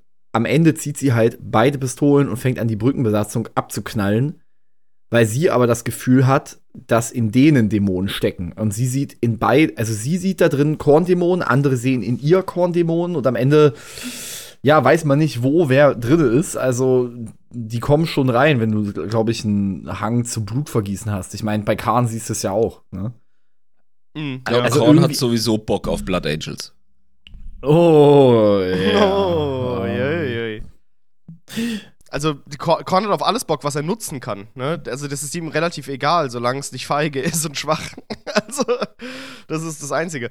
Ähm, es ist auch total leicht, Korn zu folgen, weil man ihm keine Schreine baut oder Tempel oder noch irgendwas. Das sieht er eher als Beleidigung an. Aber, aber da, passt das mit den Schädelpyramiden, die sie manchmal hochziehen? Ja, das passiert, aber in der Regel wird es von ihm nicht aktiv Weißt du, ich glaube, glaub, der liebe Gott Ja. schert sich auch nicht um die Prachtbauten, die wir da auf der Erde hochziehen. Was? Das- das ist- der Vatikan erfährt? Man macht, Das, man ist, macht das halt. ist für die Leute. Und so, glaube ich, ist das auch mit, den, mit diesen Schädelpyramiden. Hm. Ja, es ist ein Symbol von Korn, also diese Schädel an seinem Thron gibt es ja, da kommen wir auch später noch drauf zu sprechen, auf das Reich des Korn. Die gibt's ja, der, der, der Schädelberg wächst. ja, Es gibt, der unter es gibt, es gibt zwei Schädelberge. Naja, also den vor seiner Messingzitadelle direkt und der um seinen, seinen Thron rum halt. Ja, nee, einer von allen seinen, ähm, von all seinen äh, Anhängern und einen von seinem Lieblingsdämonen. Ja, gut. Ja, gibt's einen Ja, VIP-Schädelberg, aber, okay. Äh, Ja, ja, der hat einen eigenen. Aber, ähm, genau. Die, ähm, die, die Gefolgschaft von Korn ist dementsprechend relativ einfach zu erringen. Sagen wir jetzt einfach mal so. Ja? Er ist ein sehr unkomplexer Gott. Und unterkomplexer, kann man schon fast sagen. Äh, aber wir haben noch gar nicht auf das Aussehen, sind gar nicht auf das Aussehen von Korn bis jetzt eingegangen. Ja? Da würde ich euch gerne mal zwei Bilder durchjagen. Ja, wenn ihr gestattet. Habe ich einmal hier dieses Dann da. muss ich die ja ins Video packen. Oh. wenn du das, Oh wenn ja. du das willst. Ach komm, die hättest du sowieso reingenommen, die beiden. Ja, Also das ist, das ist doch Das ist großartig. der Klassiker. hm? Und das untere ist Ja, sogar ein genau. offizielles GW-Artwork, was wohl ein Fehler war. Echt? Das war ein Fehler. Sie wollten, das, Das- ist aus irgendeinem alten Imperial Armory sogar, maybe, ich weiß, also es ist wirklich recht alt. Und eigentlich hatten sie mal angegeben, sie wollten da kein, äh, niemals einen Chaosgott mal zeichnen. Es ist auch das einzige offizielle Artwork, was von einem Chaosgott existiert. Äh, was von Ge äh, Games Workshop selbst ist. Und die Story hinter dem Bild ist recht einfach. Es gab ein kleines Kommunikationsproblem zwischen den Leuten, die das Buch halt äh, illustriert haben und ihnen, die sollten irgendwas mit Korn machen. Und sie haben halt, ja, Korn gezeichnet. Sie haben sich das halt Korn mit irgendwas. ja, sie haben halt einfach sich das angelesen und jetzt blub, äh, hallo, hier ist unser einziges offizielles Bild des eines Chaosgottes. Aber Da das sind sie jetzt halt aber- Canon. Da sind sie aber nochmal gut weggekommen, weil das Bild ist sehr ähm, unscheinbar, also Korn selbst. Es geht viel mehr um das Mhm. ganze Theater außenrum. Aber der Mann hat Präsenz. Ja, das Oh ist ja. halt eine riesige, schattenhafte, verrunzelte, große, gehörnte Gestalt, die auf äh, ihrem Schädelthron hockt, ohne irgendwelche Eigenschaften, Features, die wirklich interessant wären. Und außenrum einfach eine Bande von Kernassis, die sich wie die letzten Hools auf dem Maimarkt in Mannheim die Schädel einschlagen. Exakt so. Jedes einzelne Hardcore-Konzert. Ja. Ja. Gut. Genau, und, und ihr seht hier auch, also äh, Korn ist gerne mal mehrere hundert Meter hoch. Das Ding ist aber auch, Korn hat ja an sich keine wirkliche Gestalt. Das sind ja alles nur so Artworks. Also er ist schon in seiner Zitadelle und er sitzt schon auf dem Thron, aber man kriegt halt keine akkuraten Überlieferungen eigentlich, was er jetzt wirklich ist, ne? Es ist ja auch genau wie diese Geschlechtlichkeit bei den Chaosgöttern. Ich meine, die sind ja weder männlich noch weiblich. Äh, und sind eigentlich ja Kreaturen aus purem Warp. Geschlechter so sind sowieso ein soziales Konstrukt. Du hast Prediger. Ja, Recht hat er! ja, bitte. So sieht's nämlich aus. Ich, Ja. Herm, ich halte erst deine Hände wieder. Hör auf, deine Hände festzuhalten, wenn ich wieder ruhig bin. Geschlecht ist so lange ein Konstrukt, bis du was zwischen die Beine kriegst. Oh. Also, okay, aber bei, Oh. bei den, bei den Chaos-Entitäten ist es halt nett. so, weil das, Ja. das, das reduziert, Verzeihung, das reduziert sich nie auf ein Geschlecht. Schon Nee. gar nicht Slanesh. Slanesh hat sogar noch mehr Geschlechter, als aktuell erfunden werden. Ich glaube, das ist aber halt auch dieses Ding, weil bei Sla also bei Slanesh könnte, könnte die Rolle seines Gesch äh, könnte das Geschlecht halt auch eine aktive Rolle spielen, ob du ihm folgst oder ihr folgst oder nicht. Und bei Korn ist ja fucking egal, ob du da jetzt irgendeiner Kriegerprinzessin folgst oder dem Oberfucker auf Doom. Ist Weil-. Wenn du den angucken kannst, dann bist du eh wahrscheinlich ein Schädel. Ja. Aber wenn wir zwischen den Geschlechtern, äh, den klassischen zwei Geschlechtern wählen müssten, dann würde ich Korn definitiv als maskuliner einstufen, weil das männliche Geschlecht im Tierreich oder bei uns Menschen generell äh, mehr Aggressions- und Gewaltpotenzial hat. deswegen wird er auch immer männlich Ja, es dargestellt. ergibt einfach Sinn. Also, das Also- ist. Das Ja, ist und grundsätzlich die, die Es ergibt Sinn in einer, in, einer, in einer kulturellen Darstellung, in einer, in einer äh, erzählenden Tradition. Und das ist nämlich genau das Ding. Wir haben uns jetzt die ganze Zeit über das Bild unterhalten. Ähm, das, das ist bei Gottheiten sind immer Konzepte und Konzepte sind abstrakt. Ja. Aber wenn wir sie äh, in Gestalt packen, und das wird bei allen Gottheiten der Menschheitsgeschichte so gemacht, dann entsprechen sie gewissen Archetypen. Und deswegen ist Korn für mich ein Typ. Weil Ja, Ja, er, maskulin. er vertritt ja, äh, genau, er vertritt ja klar maskuline Werte und da kann man jetzt halt Ja. ewig rumdiskutieren Aber drauf, wenn, aber du, wenn du die Wesenheit im Warp Korn fragst, was bist du für ein Geschlecht, dann sagt er, hä? Und haut dir deinen Schädel kaputt. Der, der, checkt, Sauer. nicht, was, der checkt nicht, was du von ihm willst. Also, nein, was ist, was ist zwischen deinen Beinen hast, was ja, was fließt aber durch deine Adern? Äh, Feuer. Ne? ja, genau. Er will, ja, Drückst du dich aus durch Gewalt. durch Gewalt. Und, das, und diese ganze Konversation findet in einem einzigen äh, statt. Eben. Gut. Welche Konversation? genau. Wir, wir äh, haben auch häufiger diesen Spruch Blut für den Blutgott, Schädel für den Schädelthron. Hier seht ihr den Schädelthron. Das ist der Schädelthron, über den alle Leute reden, wenn sie diesen Spruch sagen. Äh, ein tatsächlicher Thron, an dessen Fuße sich äh, die Schädel des Blutgottes aufhäufen. Der Blutgott selbst, Korn, wird ähm, in einer Rüstung, sage ich jetzt mal, in Messingfarben dargestellt mit so einer komischen Behelmung und einer hündischen Fratze. Ja? es heißt, er würde durch sein Reich äh, mit markerschütternden, bellenden, wutverzerrten Schreien quasi die, die Luft, ähm, wie soll ich sagen, erfreuen. Seine, seine, seine Dämonen erfreuen mit seinem Rumgeschrei und seinem Rumgeplärre in Ja, seinem wenn, Reich. ja, ist wenn, auch ganz wenn schön. die sich an so einem Scheiß freuen, ist das Lane-Shit, Alter. Und dann werden sie rausgekickt, können sich eine neue WG suchen. Stimmt. Ich glaube, das ist Ja, einfach der stimmt. generelle Vibe. Ja, das ist einfach so. Es wird dann rumgeschrien. Ähm, er hat auch ein Schwert. Und äh, dieses Schwert hat verschiedene Namen. Leidbringer wird es genannt, Kriegstreiber oder Ende allen Seins. Ja, also schöne Namen. So ein riesiges Schwert, das wird komischerweise nie dargestellt in den Zeichnungen. Ja, ich habe jetzt auch kein Bild gefunden von Korns Schwert. Ist anscheinend ein riesiges Ich Ding. begebe mich für euch mal in die Tiefen des Internets, weil ich kenne tatsächlich eine Artwork, wo das Ding drauf ist. Ach, hast du? Okay. Äh, aber du wirst mir zustimmen, dass es jetzt nicht so Nee. üblich ist, das Schwert von Korn Generell darzustellen. Waffen, null. Ähm, genau. Es wird gesagt, dass Korn mit einem einzigen Schwung seines Schwertes die Realität selbst zerschneiden kann. Und durch diese Realität und das Raumzeitkontinuum, das quasi dadurch gestört wird, können die Armeen des Blutgottes ins Materium eindringen. Also der kann so einen kleinen Warp-Riss erzeugen. mit Das heißt, wenn es der Chef- schon mal passiert? Wenn es der Chef persönlich für wichtig genug hält, dann kann er ein temporäres Auge des Schreckens erstellen. Quasi, Okay. ja. Mit seinem Aber ist das denn schon mal passiert? Krass. Ähm, soweit ich weiß, nicht. Ha. Es wird gesagt, dass das. Äh, dass das geht. Äh, der Herr bewegt sich ja auch wirklich nicht gerne von seinem Äh, Thron. tatsächlich. Sagen wir mal. Also da, dafür, dass er ein Kriegsgott ist, dafür, dass er. Ja, okay, aber dieses Bild, also das ist ja, Ja, jetzt nicht wirklich. aber es ist das Einzige, wo ich kenne, wo das Also- Schwert drauf ist. Und tatsächlich, ich muss dir ein bisschen widersprechen, ähm, weil ich das mal behandeln durfte. Es, Ja, ja, es ist ein einziges Mal passiert, meines Wissens. Ach so, hat es Mhm. gemacht. Okay, erzähl, bitte erleuchte mich. Das habe ich nicht. Äh, kurzum, Arcs of Omen Angron, das ist der, der finale Part, nachdem Angron da ein.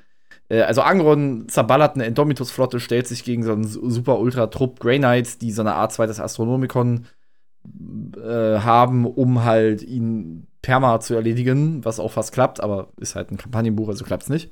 Und jo, Angron zerschmettert das Teil und das sorgt dann dafür irgendwie, dass Korn sich darüber ein bisschen freut. Der springt von seinem Thron auf und schlägt einmal mit dem Schwert zu, reißt eine Wunde in die Realität, wie du schon gesagt hast, temporär, korrumpiert alles und jeden in diesem verdammten Sektor. Also Adeptus, auch die Grey Knights. nee, die sind schon hinüber. Ach so, okay. ähm, Hab schon gedacht. Also alle bis auf die Custodes, die halt die ähm, Indomitus-Flotte begrei- begleiten, die stecken jetzt mit Adeptus Sororitas, neuen Space Marine Orden, Titanenlegion, Auxilia, allem. Äh, Imperiale Flotte, alles ist jetzt kornisch. Und ja, Angron hat tatsächlich kurz mal seine Ruhe, so für acht Sekunden. Hat er keinen Schmerz mehr. Prima. Und Ah, dann spawnt er neu auf einem anderen Schlachtfeld. Geile. Anekdote. Es hat übrigens einen Grund, warum wir das nicht auf dem Schirm haben. Wir haben Arcs of Omen noch gar nicht behandelt. Und, Genau. ähm, Ladet mich mal ein, wenn ihr wollt. Ja, sehr gerne, wirklich, weil äh, es ist eine Scheißarbeit zu recherchieren und wir sind noch nicht mal mit allen Primarchen durch mit unserem Podcast. Ja, wir auch noch nicht. das ist richtig, ja. genau. Also ich bin mir auch ziemlich sicher, dass ich nicht so tief da rein recherchiert habe, wie ihr euch das jetzt vielleicht erhoffen mögt. Ähm, genau, aber das ist auch das Markenzeichen von Adeptus Ineptus. Wir haben es schon ein paar Mal Ey, gesagt. ganz- ey, Wir sind hier für spaßige Unterhaltung zu tun und wir machen äh, Oberflächen. Mach dir da nichts draus. In dem Fall hast du schon vieles gesagt, was ich jetzt selbst auch gar nicht mehr so auf dem Schirm hatte. Und ich weiß das, wie gesagt, nur weil das mein Anfang von Arcs of Omen war. Ich habe das erste Abaddon tatsächlich ausgelassen. Weil mich das nicht interessiert hat. Mm, mm. Das ist es. Nun. Wir kommen nicht hinterher mit den Releases. Aber, ja, okay. Äh, die Gestalt von Korn fand ich immer sehr uninteressant, muss ich ganz ehrlich sagen. Weil das halt so, so direkt einfach so ein, so ein metal Ja, er- ist, also wenig Er wirkt immer so passiv. Deswegen, also seine Diener sind viel interessanter als der Alte selbst. Naja, er chillt halt. Also der lässt die halt machen. Dafür, dass er ein Kriegsgott ist, hat, ist er, hat er noch kein Schlachtfeld von wirklich innen. Naja, was ist mit der Sache mit Slanish? Gut, aber das ist ja Gott gegen Gott. Er hat ja jetzt nicht wirklich aktiv, ist ja nicht in Krieg. Okay, ich versuche nochmal die dezente Überleitung, die niemand äh, gemerkt hat, vor allem nicht die Zuhörer. Ich finde den Alten nicht halb so interessant wie seine Diener selbst. Okay, das heißt, du willst erst über die Diener sprechen und nicht zuerst über sein Reich. Alles klar, können wir machen. Okay, Ja, nee, wer nee, nee, lebte? dann, dann erzähl mir was von der verdammten, äh, was ist das, eine Messing-Zitadelle? Ja, er hat, er hat ein, ein, ein Reich äh, das ein bisschen weiter äh, sprießt als seine Messing-Zitadelle selbst. Ähm, Korns Reich ist eher so eine Ansammlung aus verdammt vielen Schlachtfeldern in so verwüsteten Landen, ne, soweit das Auge reicht, mit das ist ein ganz interessantes Konzept. Ich weiß nicht, Max Julian, ob ihr das schon kennt, das Konzept von Korns Reich. Ich glaube, Irm kennt es noch gar nicht.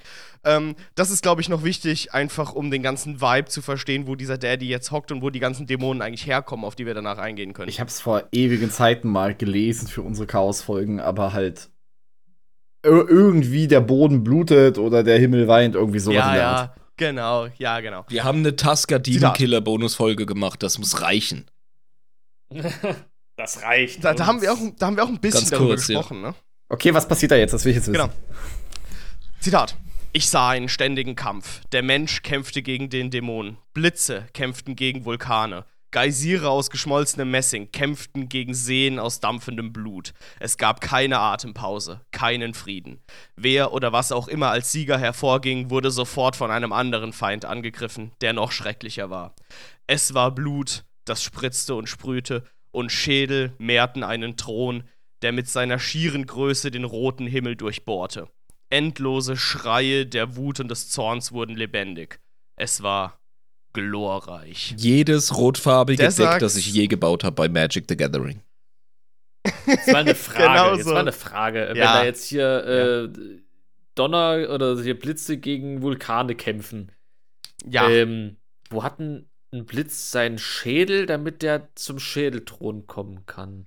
Die kämpfen ja auch. Das ist ja, also es wird ja ständig zwischen Dämonen gekämpft. Ah. Und Menschen, die neu ins Dämonenreich kommen, kämpfen auch gegen Dämonen. Die Blutdürster, die ihr kennt, die Blutdämonen, wie sie im Deutschen heißen, ja, die Bloodthirster, ähm, die tragen ja auch Territorialkämpfe in Korns Reich aus. Mhm. Die haben gewisse Territorien in dem Reich, wo sie sich ständig mit ihren Dämonenvasallen gegenseitig bekriegen. Ähm, genau. Dieser, dieses Reich kann man sich so vorstellen, durchgehend hat man solche Blutorkane, die über diese Schlachtfelder schwemmen, die ganzen Dämonen töten, den Boden aufreißen und eben über diese er Ebenen und diese, diese kleinen Hügellandschaften da peitschen.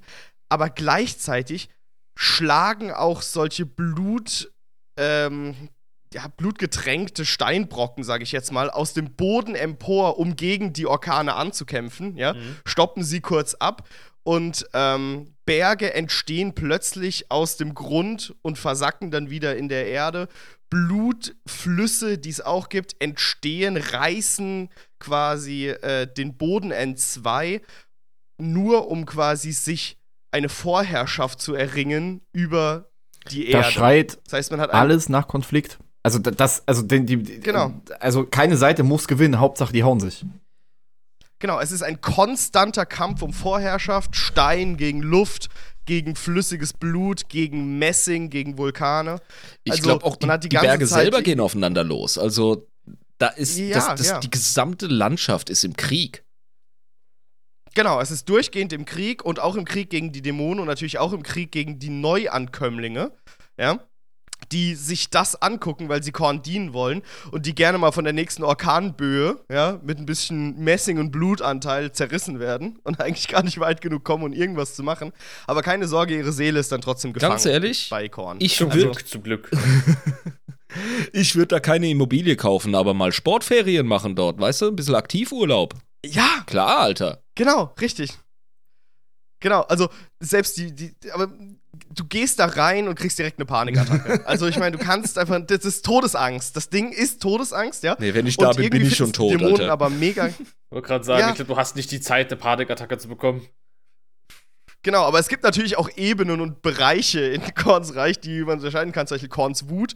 Das ist so ein Ring um Korns Reich, weil Korn braucht ja auch eine Stadtmauer um sein Reich, ja. Und Weil, Ich weiß weil, nicht, aber ganz will Könnte ja angreifen. Naja, aber weil ähm, die Verteidigung einer, einer geschützten Anlage ist eine spezifische Kunstform des sich gegenseitig Abschlachtens. Und es wird alles repräsentiert, was, was Kriegskunst betrifft bei Korn. Mhm. So würde ich mir Ja, gut. so würd ich mir es erklären. Ist eine, ja, ist eine Erklärung. Ähm, genau, also sein, seine chinesische Mauer, sage ich jetzt mal, besteht aus einem Greis aus hunderten Meter hohen Vulkanen. Aber ich, ich wette Äh, mit die dir, die Korns- Mauer hat Rampen. Damit der Feind, Von damit außen, der ja, Feind logisch. stürmen kann. ja, du musst ja Nee, rein. stell dir das ich mein, mal ich mein, auch vor. die Wand, Die kommen da ich so. mein, du hast ja Wanderer, die da reingehen. Quatsch, die kommen nur so angerannt und es gibt eine Mauer, aber es gibt keine Torflügel. Ja, sowas, weißt du? Also irgendwie, er will ja, er will ja äh, Bloodflow, von daher. Es ist halt nur so Korn, so, oh nein, ich werde angegriffen, öffnet die Zugbrücke. Ja, quasi. Also, mh, Zugbrücke, schwierig, aber ich meine, es gibt ja, es gibt ja äh, Öffnungen, sage ich mal, es gibt Bergpässe, es gibt Möglichkeiten reinzukommen. Es ist nur sehr schwierig. Aber ich meine, Korn will ja auch nicht die Schwachen bei sich haben, sondern die Starken. Okay. Die Schwachen werden direkt an der, an der Mauer ab- aussortiert, ja. Das heißt, du musst da erstmal durchkommen. Natürlich oben spritzt die ganze Zeit Messinglava aus den Vulkanen. Oben gibt es Blutstürme, die gegen das Messinglava der Vulkane kämpfen. Ja? Es ist laut, es ist scheiße, es ist sehr gewaltvoll. Aber nicht nur das. Wenn diese Vulkanreihe Eindringlinge spürt, sag ich mal, dann äh, werden Steinlawinen losgetreten. Es gibt Vulkanausbrüche, die aktiv auf die Feinde draufdonnern.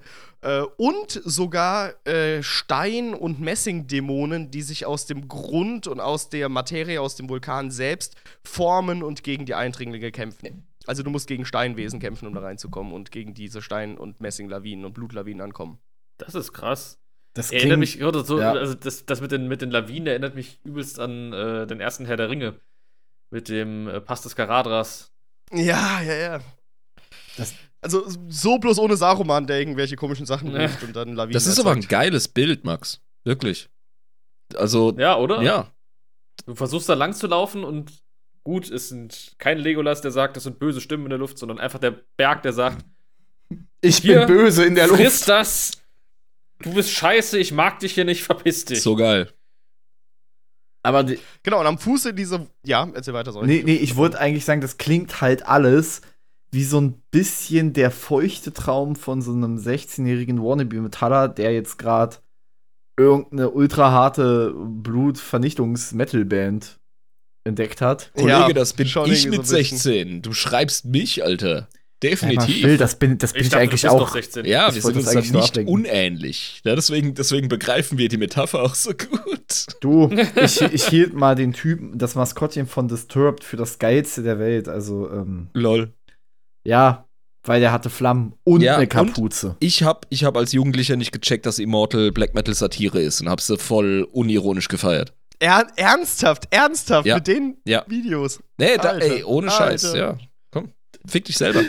Ja, gut. Ist nicht jeder so ja, clever gut, wie der alles in Jabba. Ordnung. Ey, Leute, Nein, Podcast nein, ich sag, ist ich immer sag noch, gar nichts. Ich sag Podcast gar nichts. ist immer noch ich sag gar nichts. Alles gut. Denkt dran. Ja, Pod Heute Podcast auf ist jeden Krieg. Fall. Dem Dämonen schmieden. Irgendwo müssen die ganzen Waffen und Ausrüstungsgegenstände ja herkommen. Ne? Am Fuße dieser Vulkan ne, hat äh, Korn sadistisch und äh, gleichzeitig praktikabel als Stadtplaner, wie er ist, äh, seine Schmieden aufgebaut. Denn die Schmieden befeuern sich natürlich auch sehr gut durch die Vulkanausbrüche, ähm, die direkt darauf regnen.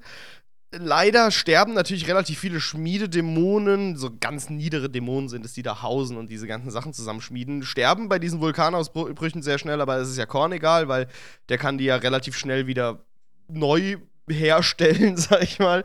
Das heißt, es ist ein durchgehendes Sterben, wieder neue hinbringen, weiterschmieden, sterben. Also genau im Korns Sinne eigentlich.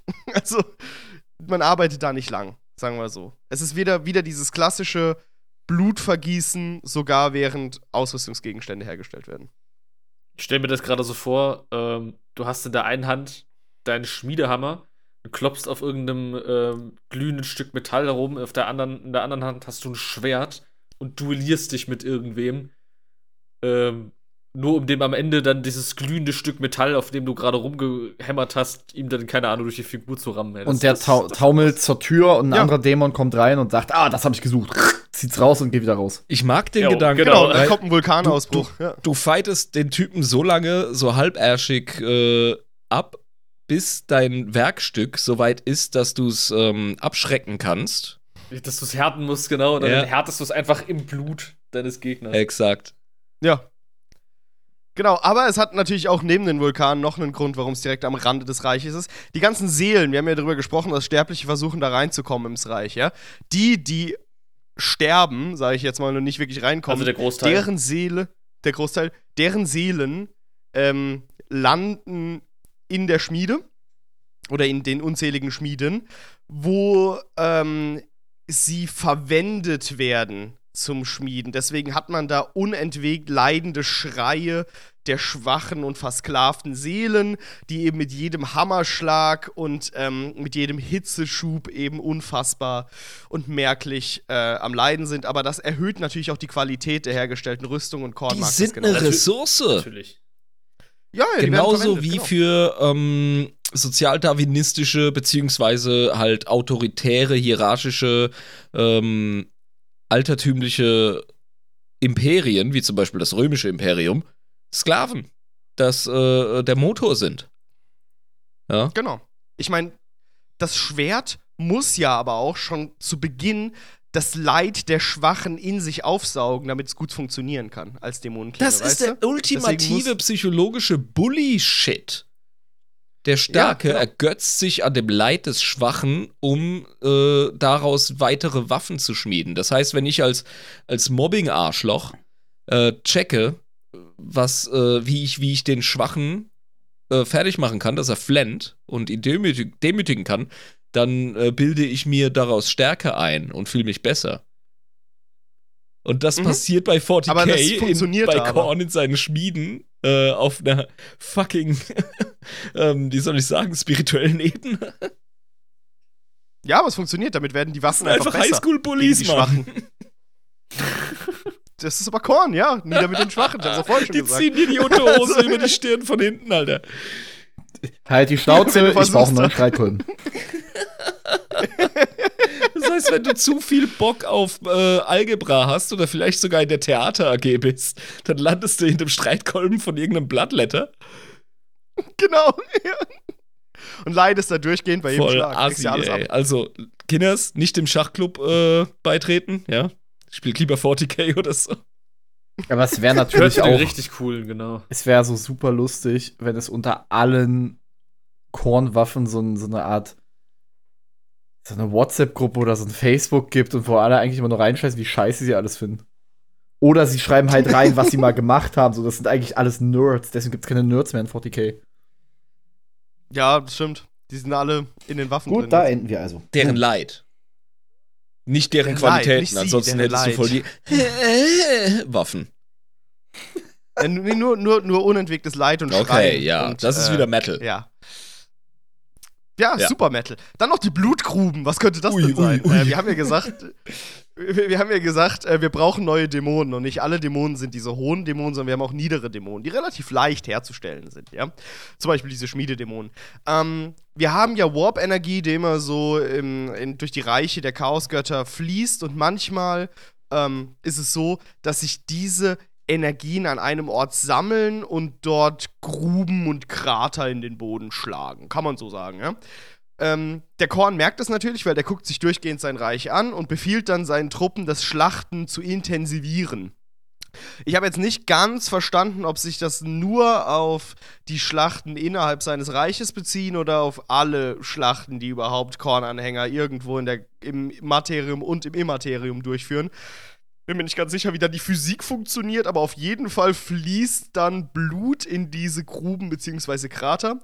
Je mehr geschlachtet wird, desto schneller geht der Prozess natürlich. Und in diese Gruben aus Blut wird dann natürlich noch ein kleiner Schuss Messing hineingegeben und Korns eigene Galle. Mm. Ähm, dann hat man quasi so einen Sud, ne? also so einen Cocktail, den er sich so zusammengemischt hat mit so einem Stößel und einem Mörser. Ne?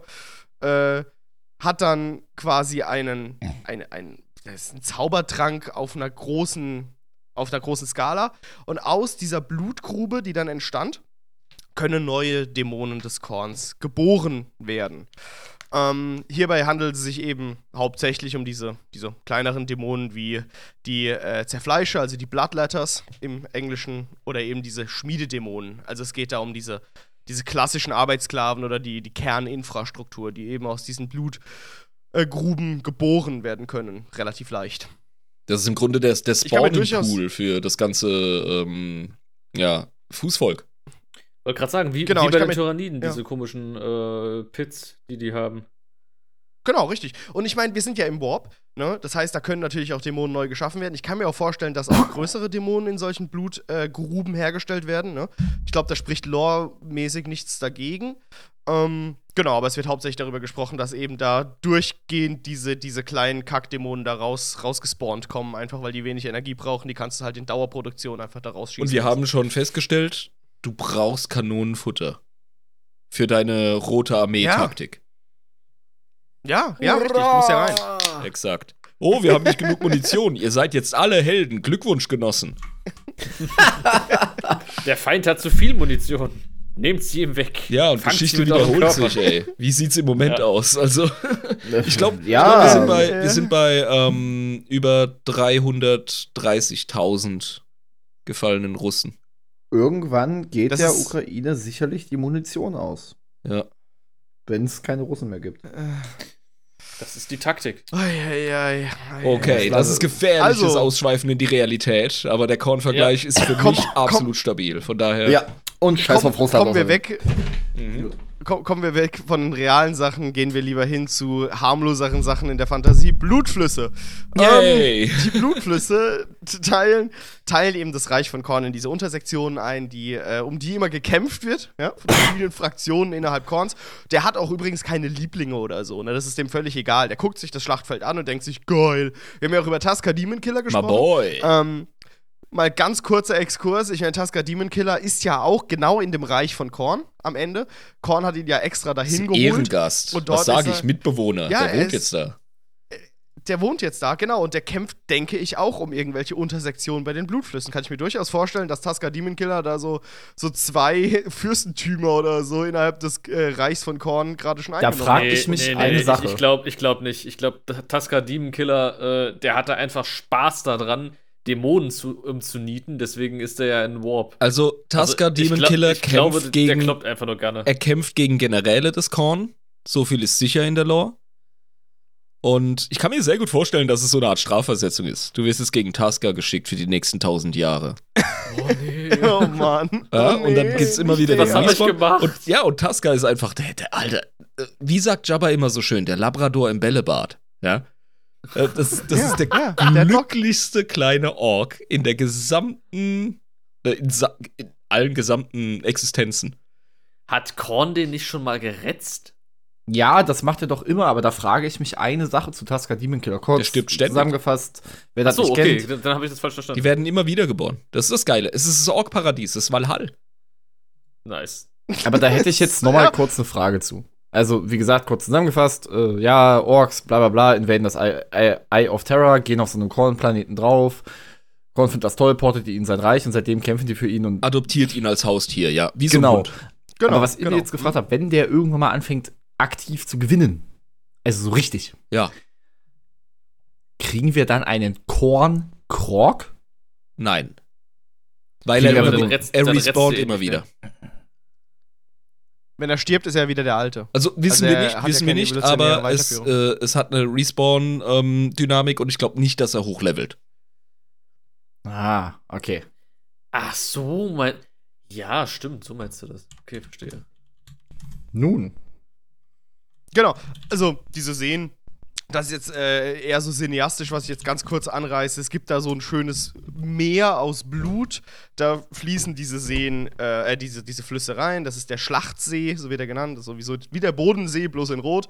ähm, der um, um die Messing-Zitadelle von Korn so ein bisschen rumfließt. Äh, und dort haben wir Drachen, sag ich jetzt mal, äh, aus purem Blut, aus purem gehärteten Blut, die es äh, mit den Blutdämonen aufnehmen, den Bloodthirstern, den großen.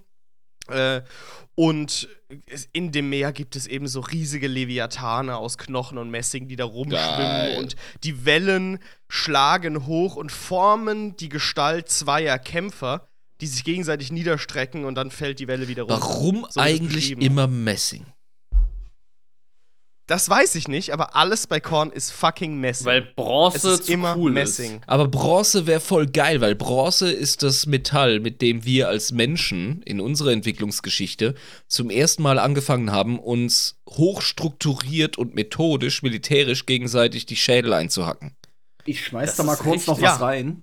Ähm, die Frage haben wir uns mal gestellt und ich bitte dich, wer auch immer es war, auf dem Discord oder auf YouTube, schreib das mal bitte noch mal unter diese Folge oder schreib uns direkt an. Du hast die absolut richtige und schlaue Erklärung gegeben, warum Korn Messing verwendet. Ich weiß es aber echt nicht mehr, aber es gibt eine sehr gute Erklärung. Ist wahrscheinlich chemisch voll nah an Blut dran oder so ein Scheiß. Das wäre Eisen. Das wäre, ja gut, Blut hat Eisenanteile, Mm, ganz klar. Aber mm. ja, bitte, bitte, Ja. wer immer du bist, äh, schreib das. Ich will, ich will das wissen, ich will das lernen. Das ist eine Ja, ernst gemeinte. Frage von mir, ja. Auf jeden Fall. Bin ich dabei. Genau. Ähm, ja, wir haben, wir haben eben diesen, diesen Blutsee, sag ich mal, dieser Schlachtsee aus Blut. Und am Ufer dieses Schlachtsees beginnt das Meer aus Schädeln, welches, welches sich dann kilometerweit bis zum schwarzen Wall der Messing-Zitadelle erstreckt. Weil Korn hat zwei Wallanlagen. Einmal außerhalb, ne, Korns Wut, die Vulkane, und dann hat er noch diesen schwarzen Wall, wie so ein bisschen bei, bei Herr der Ringe Korns Mordor. unterdrückter. Zorn. Äh, Ja, weißt du, die Wut ist außen. Innen, was das ist, was ist innen? Was ist da? Äh, Minderwertigkeitskomplexe? Ja, ja, ja, ja. ja. Ganz unterdrückter Zorn. Genau. Äh, man weiß auch gar nicht, äh, aus was der Untergrund ist, weil es sind so viele Schädel, dass man da sowieso nicht sehen kann, wo die drauf liegen. Also es ist wirklich ein Meer kilometerweit aus Schädeln. Eine Wüste Ähm, aus Schädeln. Das Meer aus Blut haben wir ja schon. Ein, eine, eine Wüste aus Schädeln, genau. Und ähm, auf dem Wall sind solche Gargoyle-artigen Wächterdämonen, die so ein bisschen aussehen wie die Blutdämonen. ja, Gargoyle so ist wirklich Äh, sehr, sehr harmlos beschrieben. Also, das sind definitiv Jetzt, ja, gigantische Blutdämonen, ja. ja, also so riesige. Ähm, die können mit ihren Ohren kilometerweit äh, jeden Eindringling hören und dann wird halt die komplette Wut, komplette Zorn von, von Korn auf, auf Eindringlinge gehetzt. Der ist da sehr verschlossen, Ich finde das, was seine messing ich find das sportlich, dass nicht, die, da dass die das hören, wenn irgend so ein, Verzeihung, irgend so ein Eindringling, ja, tritt auf einen Schädel, der ein bisschen dünner ist und es macht Krack. Und der Bastard hört das, obwohl um ihn herum Schlachtengebrüll, Waffen, die aufeinander hauen, was weiß ich, was für ein Scheiß abgeht. Aber der hört genau. und Korn hinter ihm. Ja, Und der die ganze Zeit rumschreit. "Ah, ihr Wichser, Also, ah." ja, interessant, okay, cool. Ja, sehr spezifisches Gehör. Respekt. Ist eine Fachkraft. Ja. Genau. Genau, hinten dran haben wir hinter dem Wall aber Tausende von den Bluthunden. Ja, die, die kennt ihr vielleicht auch, da kommen wir später vielleicht noch zu sprechen, wenn, wir das, wenn uns die Zeit reicht. Ähm, die durch den Schädelhof, Court of Skulls, ist auch ein sehr schöner Nice. Begriff, äh, vor seiner Messing-Zitadelle äh, herumpatrouillieren und die können auch äh, 100 Kilometer gegen den Wind jeden Eindringling riechen. Also, falls er wirklich, ähm, wirklich so leise ist, dass die, die großen Wächterdämonen das nicht mitbekommen, werden sie auf jeden Fall gerochen. Also, dafür, dass das ein Gott des Krieges ist, finde ich, ist er übervorsichtig, was Eindringlinge angeht, weil als ob er wehrlos wäre. Wenn jemand Ja, reinkommt, Moment, ne? Moment. Ich weiß nicht. Es ist eine Wehrfeste, die er da aufgebaut hat. Ich bleib bei meiner Erklärung. Eine geile Festung ist ein essentieller Bestandteil der Kriegsführung. Und ich glaube, Korn will auch nicht, dass du dich zu ihm reinschleichst, weil dann hast du es nicht verdient. Richtig, du musst das mit Gewalt nehmen, Ja, Alter. Du ja. musst ihn mit dem Armdrücken besiegen, dann darfst du Hallo sagen. Genau deswegen hat er das mit dem Hören und Riechen, weil das, das ist der, der, der Effekt um Feiglinge. Exakt. Exakt. Sobald du am Schleichen bist, bist du ein feiger Bastard. Und dann wirst du mit extra Vorurteil niedergestreckt. Mit extra, mit Ä und X. Ne?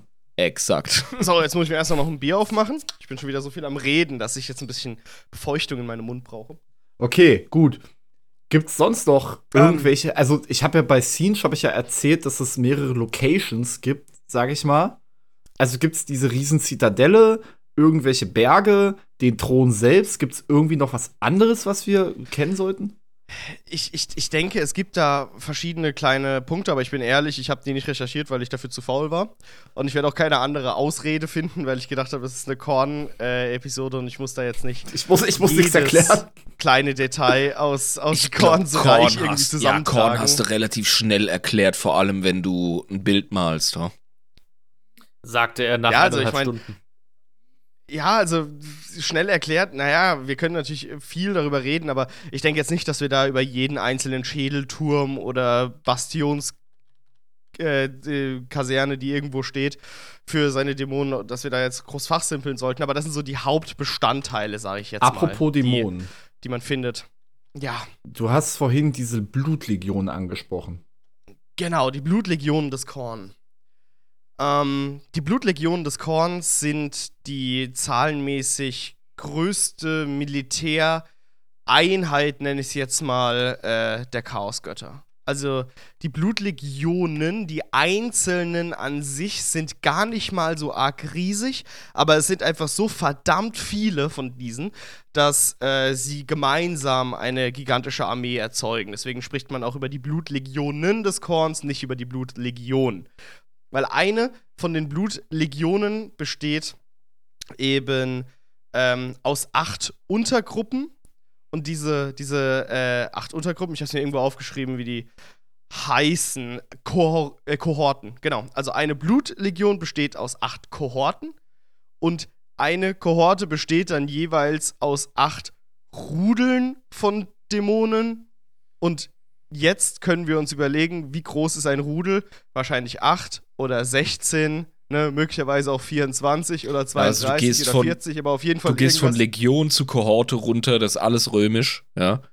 Und das ist immer im Dezimalsystem ähm, aufgebaut gewesen. Aber hier haben wir es Mhm. natürlich mit 8 zu tun, von daher kein Plan. Genau. Und nach äh, einer Kohorte kämen Manipel.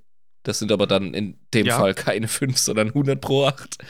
Also, ja. Ja, Könnt ihr, könnt ihr selber entscheiden, liebe Zuhörer. Naja, die Farbe der Genau, Legion also- war ja rot.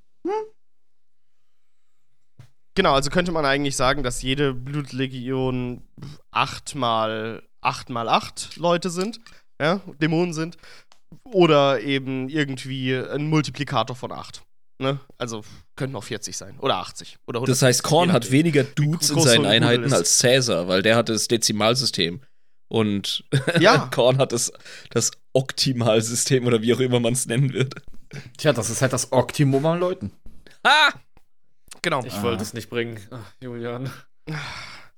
Oh Gott. Schmerz! Innerhalb. Ja, das ist. Äh, Aber wer kämpft jetzt in diesen Blutlegionen? Ja, also ähm, genau, wir haben es hier mit einer klaren Hierarchie der Stärke äh, und der Wildheit zu tun. Das heißt, man, kon man kann hochsteigen bzw. runtersteigen. Also man hat wirklich so eine vertikale äh, Sozialhierarchie oder beziehungsweise Machthierarchie, auf der man sich aber gut bewegen kann. Ja, also man kann hochkommen innerhalb dieser Legionen. Äh, wir haben es zunächst zu tun mit Blutdämonen. Die kennt ihr ziemlich gut, glaube ich. Ähm, guck mal, wo ich hier dieses, dieses äh, Ja, beschwöre ich jeden Bild. Samstag. habe. Ja, Schwört genau, meine Freundin jeden so ein- Guck mal hier, das ist der. Oh Gott. Kein Kommentar. Kein Kommentar. Das hier Ah. ist ein, ein Blutdämon, mein Die Lieber. Blutdürster auf Deutsch. Hell Ne? yeah.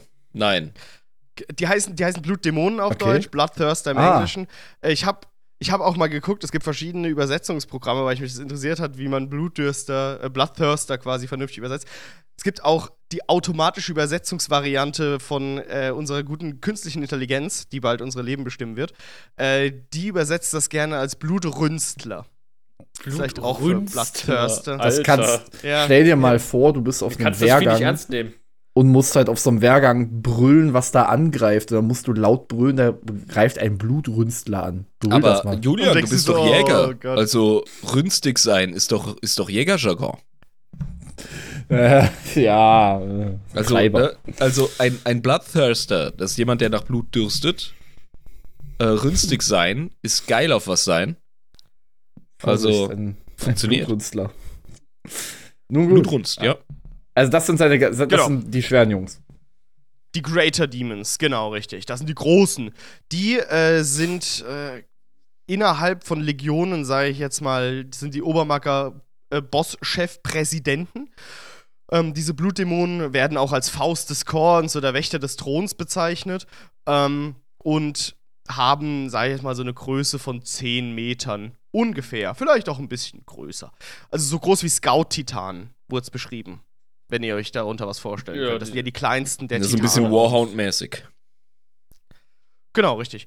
Ähm, wenn sie laufen, ziehen sie eine Spur aus Feuer und Blut hinter sich her. Ich meine, das ist jetzt auch nichts Neues. Wir haben heute die ganze Zeit über Feuer und Blut und Messing gesprochen. Also, das ist so. Zockt einfach Blut, Warhammer Tote. 40k Dawn of War 1. Da Ja. sieht man's. Da sieht man's sehr gut. Dann haben sie hier genau dieses Mal, darüber haben wir noch nicht gesprochen, ähm, überall auf ihren Leibern das Mal des Korn.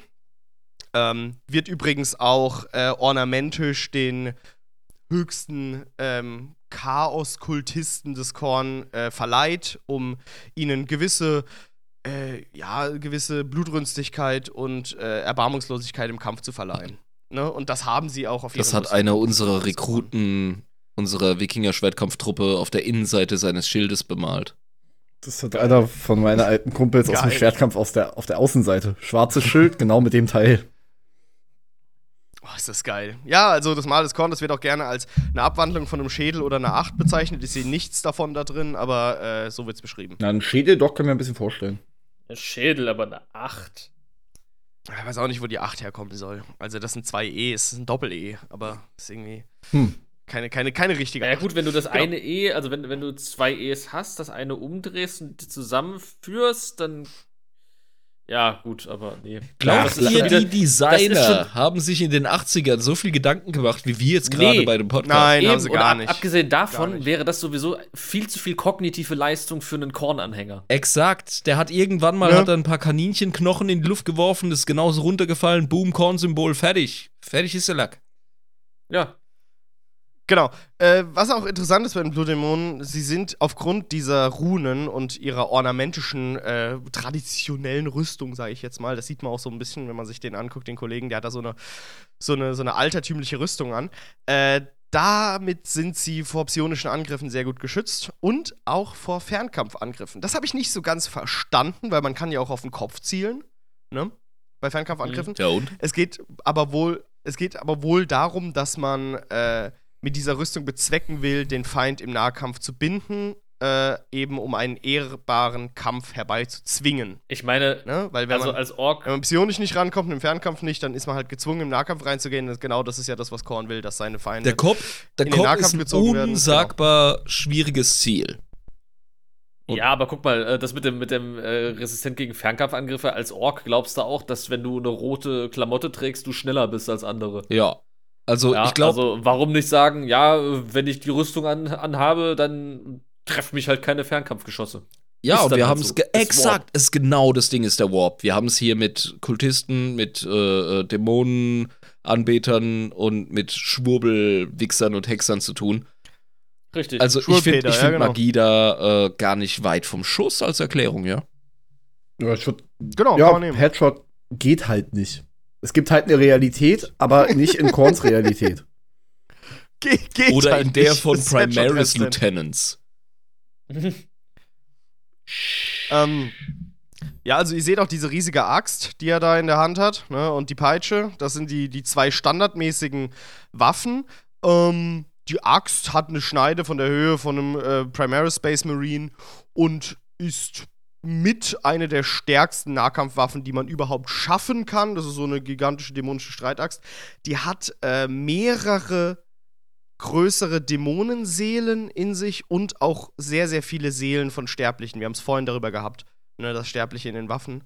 Ähm, von, von, von Korneinheiten ähm, geparkt sind. Das ist so ein bisschen wie, wie Rechenpower äh, in deinem Computer, in deiner, in deiner RAM. Ja, Ja. RAM, beziehungsweise äh, deine GPU in der Grafikkarte, dein CPU, weißt du? Das, das ist äh, Ja. auf die ganze Seelenscheiße mit den ganzen Warp-Wichsern ist das ähm, einfach, ja, Seelenpower, Mann. Je mehr gequälte Seelen oder mächtige Seelen, na, du hast die Dämonen angesprochen, desto krasser ist Mhm. dein Prügel, den du durch die Gegend schwingst.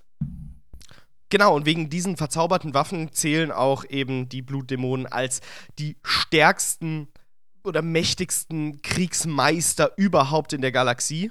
Alle Fraktionen übergreifend, was den Nahkampf angeht.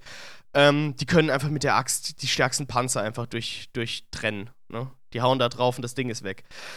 Ähm, ist halt wirklich komplett overpowered. Ähm, diese Peitsche, die sie in der anderen Hand haben, die ist jetzt nicht so nicht so besonders, sage ich jetzt mal. Das ist, ich habe es jetzt als Stacheldrahtpeitsche bezeichnet. So eine, so eine Sind wir einfach ehrlich und sagen, so ein fucking Blutdämon ist ein Ballrock? ja, das ist ein Absolut. Balrog. Definitiv. Tolkien hat die Grundlage für, ich sage jetzt mal, 65% der modernen Fantasy, die wir kennen. Mindestens, ja. gelegt. Ähm, be beziehungsweise 65% sind direkte Adaptionen von Tolkien, seien wir mal ehrlich. Also er hat fast 100% gelegt an Grundlage, aber 65% Ich glaube, Blutdämon, Ähm, Blutdämon haben wir durchgespielt. Da geht gar nicht mehr viel zu erklären. Genau, es gibt nur acht verschiedene äh, Ränge von denen. Ja, das ist jetzt der niederste Rang, den ich euch gezeigt habe. Ähm, es gibt dann natürlich auch noch ähm, diese größeren mit der Zweihandaxt äh, und fliegende und so. Aber grundsätzlich kann man sagen, diese acht Ränge, die sind rein militärischer, struktureller Natur, aber nicht Power-Level. Ne? Also die, die höheren Blutdämonen haben den niedrigeren was zu sagen. Wir haben es hier immer noch mit einer hierarchischen Struktur zu tun, aber die sind jetzt nicht stärker. Verstanden. Kann, kann ein Niederer zu einem Höheren werden? Geht das? ich bin mir nicht ganz sicher. Also, ähm, die haben bestimmte Bezeichnungen. Also, So Korn Die, glaubt äh, doch an, an äh, genau, genau. Also, eigentlich müsste das gehen, aber irgendwie wird es beschrieben, dass die gleich stark sind. Das habe ich auch nicht so ganz verstanden. Aber dieser hier ist ein äh, Blutdämon des ungezügelten Zorns. Das ist so ein ganz klassischer. Dann gibt es noch die Blutdürster der besinnungslosen Wut. Das ist der sechste von So acht geil. Rängen. Die sind die. Das sind die mit äh, so einer gigantischen zweihändigen Axt, so eine riesige Messingaxt. Die werden auch als die Vorboten des Untergangs bezeichnet, weil wenn die kommen, hast du eigentlich die Schlacht schon verloren, weil dann will Korn richtig aufdrehen und sagt, okay, jetzt reicht's mir aber. Und dann hat er natürlich noch ähm, die Zorn des Korn Blutdämonen. Wrath of Korn. Im Deutschen ist das sehr schön, weil es sich direkt reimt, Zorn des Korn. Was sich Ähm, reimt, ist immer gut. Das sind äh, gigantische fliegende Blutdämonen, deren Aufgabe ist es, große, mächtige Heldeneinheiten des Feindes zu erspähen und in einer demütigenden Art und Weise zu besiegen, um die Moral des Feinds zu brechen. Die werden wirklich eingesetzt, wenn es darum geht, ähm, ja, wenn wirklich richtig, richtig bekannte und mächtige Helden des Feindes auf dem Schlachtfeld sind. Da muss Korn leider die einsetzen. Ich habe jetzt hier auch nochmal zwei Bilder hochgeladen. Ich finde, die sehen alle relativ ähnlich aus. Ich weiß nicht, ob es da so große Unterschiede bei den. Ballrocks, Jabba.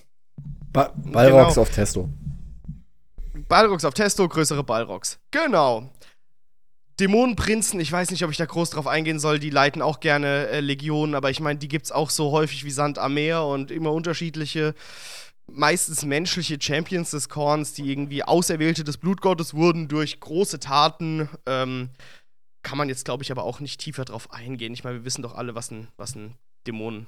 Ähm, Prinz beziehungsweise Adeptus in. Hebris, Folge, was weiß ich wie viel, Karriereführer für Chaoten. haben wir genau drüber gesprochen. Deswegen brauchen wir da jetzt nicht wirklich drüber ähm, zu sprechen.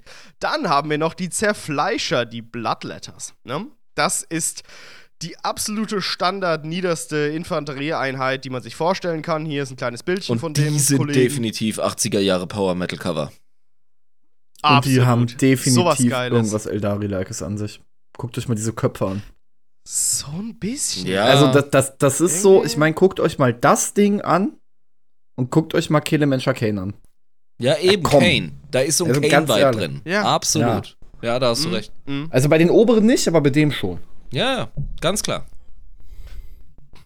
man denkt zwar immer, ja, das sind jetzt die kleinen Fallobstwichser, ne, die, die, die, die sind jetzt nicht so heftig. Das stimmt nicht, die sind größer als ein Mensch ähm, und haben unmenschlich große Kräfte, können also eine Person einfach in der Luft zerreißen. Astartes kommen schon einigermaßen besser mit denen klar, aber nur weil es eben die kleinsten Dämoneneinheiten sind, heißt es noch lange nicht, dass sie jetzt irgendwie schwach Ich sag, ein Astartes diese- sowas weg. Ja, aber ein normaler Infanterist eher Nee. nett. Also Ja. das Ding ist halt, die hauen halt wahrscheinlich nur einmal zu, aber die sind halt auch in der Lage, nach Status vom Kopfbescheide zu spalten. Oh, ganz klar. Ganz Mit klar. Wenn, wenn die treffen, ist Höllenklinge, ja, Feierabend, ja. Alter. Das, das, das siehst du auch auf dem Tabletop oder im Online, also sag ich mal im Spiel. ja, ja. Die haben wenig Rüstung, die sind sofort weg, aber wenn Ganz die treffen, ach du Scheiße. Aber der Glaskanone Astartes hoch 10. ballert schon eine Weile auf den Bastard. Ja, Das ist das, Klar. was ich meine. Also, der Kampfwert von dem Astartes ist wahrscheinlich besser im Durchschnitt als der von einem Bloodletter. Aber ein Bloodletter im Nahkampf, der ist natürlich in seinem äh, Schwimmbecken zu Hause. Seinem Element, ja. Ich calle halt Genau. dunkles, enges Schiff, ein Bloodletter, von mir aus ein paar Starters, einer Der, Riffs. oh, der wird auf jeden Fall seine Party haben, ganz klar. Und ihm ist es Hm. ja egal, ich meine, er spawnt eh wieder. Ja. Ja, genau. Also, das Problem ist, wir haben es vorhin drüber, äh, wir haben vorhin drüber gesprochen, wie funktioniert eigentlich Strategie auf einem Schlachtfeld des Korns. Das Problem ist, die meisten Korn-Dämonen sind eben Bloodletter. Die sind die große Anzahl. Diese Welle, diese blutrote Schlachtenwelle besteht eben aus den kleinen Wichsern. Ähm, und denen mangelt es fundamental an Disziplin und Zurückhaltung. Das heißt, man kann denen keine vernünftigen Befehle geben. Die hören einfach nicht darauf. Die wollen einfach weiter drauf rennen. Tod, Tod, Blut für den Blutgott, Schädel für den Schädelthron. Und egal, wer da jetzt sagt, weiter nach rechts, Flanke angreifen, das funktioniert nicht. Die so sind ja eine Verkörperung der. Essenz des Korn. Die sind ja seine, Genau, sein richtig. Wesen, sein Wirken, alles, was er ist, sind die Fleisch geworden.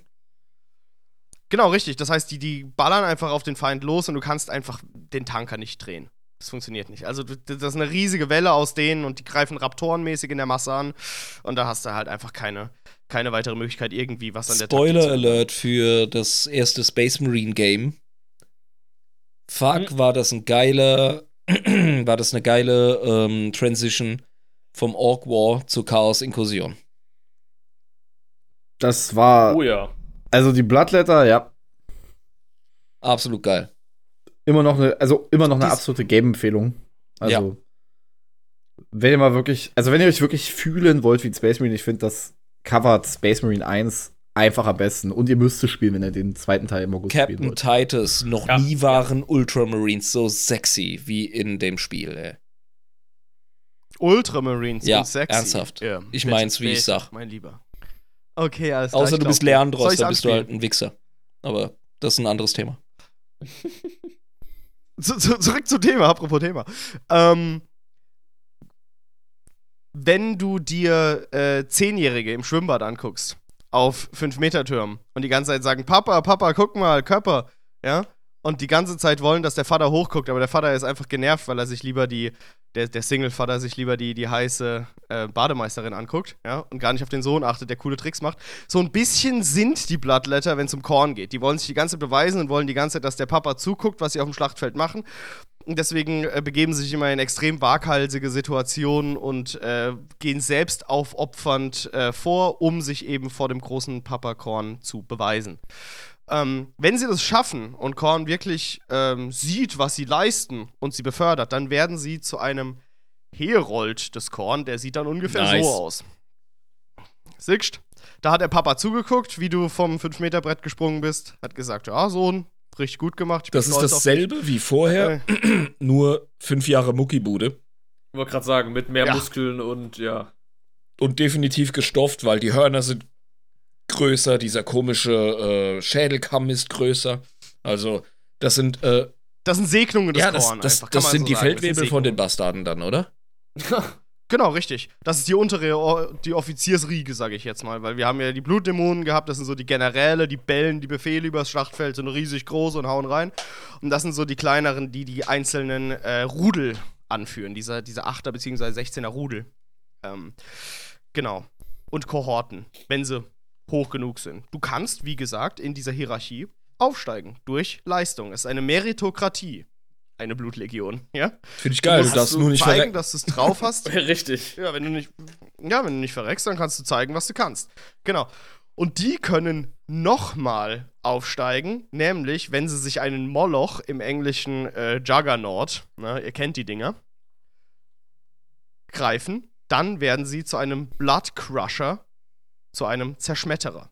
Wir haben hier ein Bild von so einem Blood Crusher. Da muss ich jetzt aber dazu sagen, nicht nur Herolde können zu solchen Zerschmetterern werden, sondern auch ganz normale von den Bloodletters, wenn sie noch nicht zu Herolden wurden, wenn sie es schaffen, so einen Juggernaut, so einen Moloch, ähm, wenn sie es lernen, den zu kontrollieren. Ach Also ja. im Vergleich Ne? zum vorherigen Bild, zu diesem, äh, zum Herold, Genau. hat er aber ganz schön abgebaut, was Muskeln angeht. Ja, eben, Genau, das ist dann so richtig, einer, ich ja der, der übersprungen hat im Level. Hm? Richtig, richtig. Genau, hier sieht man auch ein anderes Bild. Und diese Molochs, diese Juggernauts, also das ist wirklich eine ganz, ganz interessante Kiste.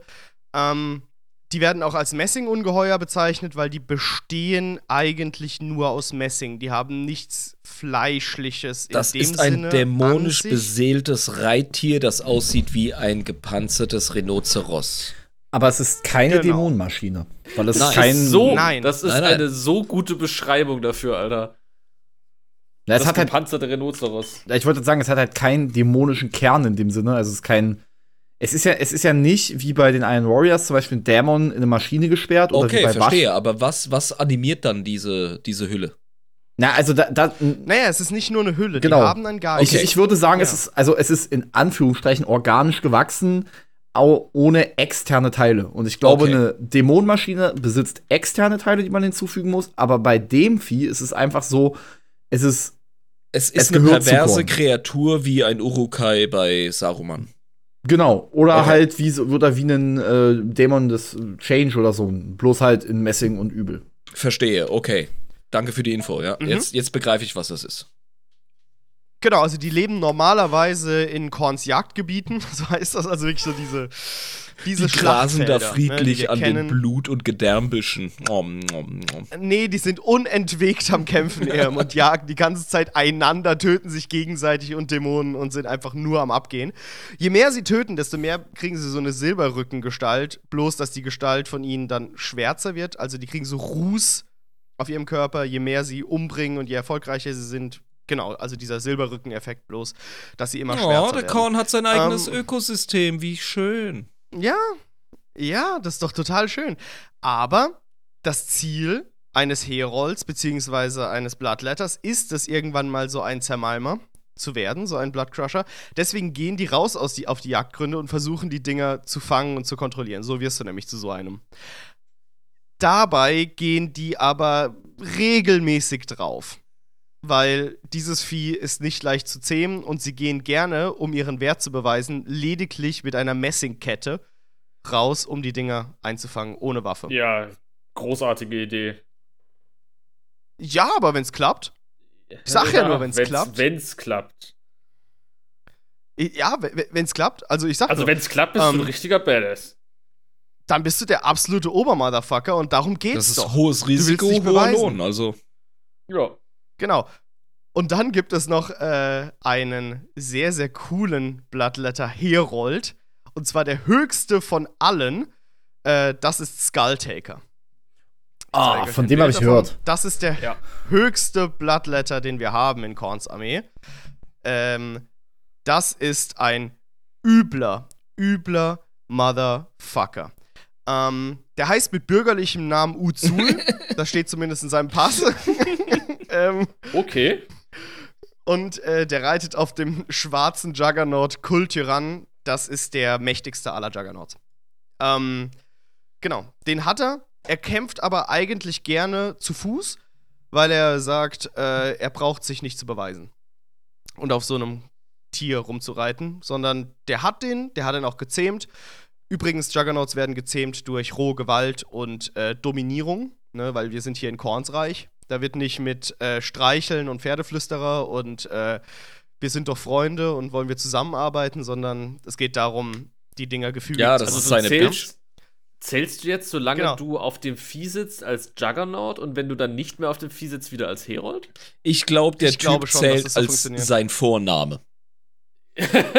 ja. Uzul, der Ganz Skull. ehrlich, also ich glaube, der Genau. ist auf dem Level, äh, Ja. da sind unsere merkwürdigen Klassifizierungen irrelevant. Und ja, Der hat auch so ein coole, der hat auch so ein cooles Rückending, ne, auf seinem oh, Uh. das ist der Oh. Astartes Schädelmantel, oder? Ja, genau, das ist der Astartes Schädelmantel. Der ist von geil. Ähm, genau, der Typ wurde von Korn extra geschaffen eines Tages, weil Korn sehen wollte, äh, was aus seiner Kreation so wird. Und das allererste, was er gemacht hat, ist Blattletter um sich rum zu köpfen. Das war das allererste, mehrere davon. Und äh, Korn hat das so entzückt, dass er ihn raus in die Welt geschickt hat, ähm, in die Warp-Reiche, um zu gucken, was er so macht. Ja, hat ihn beobachtet.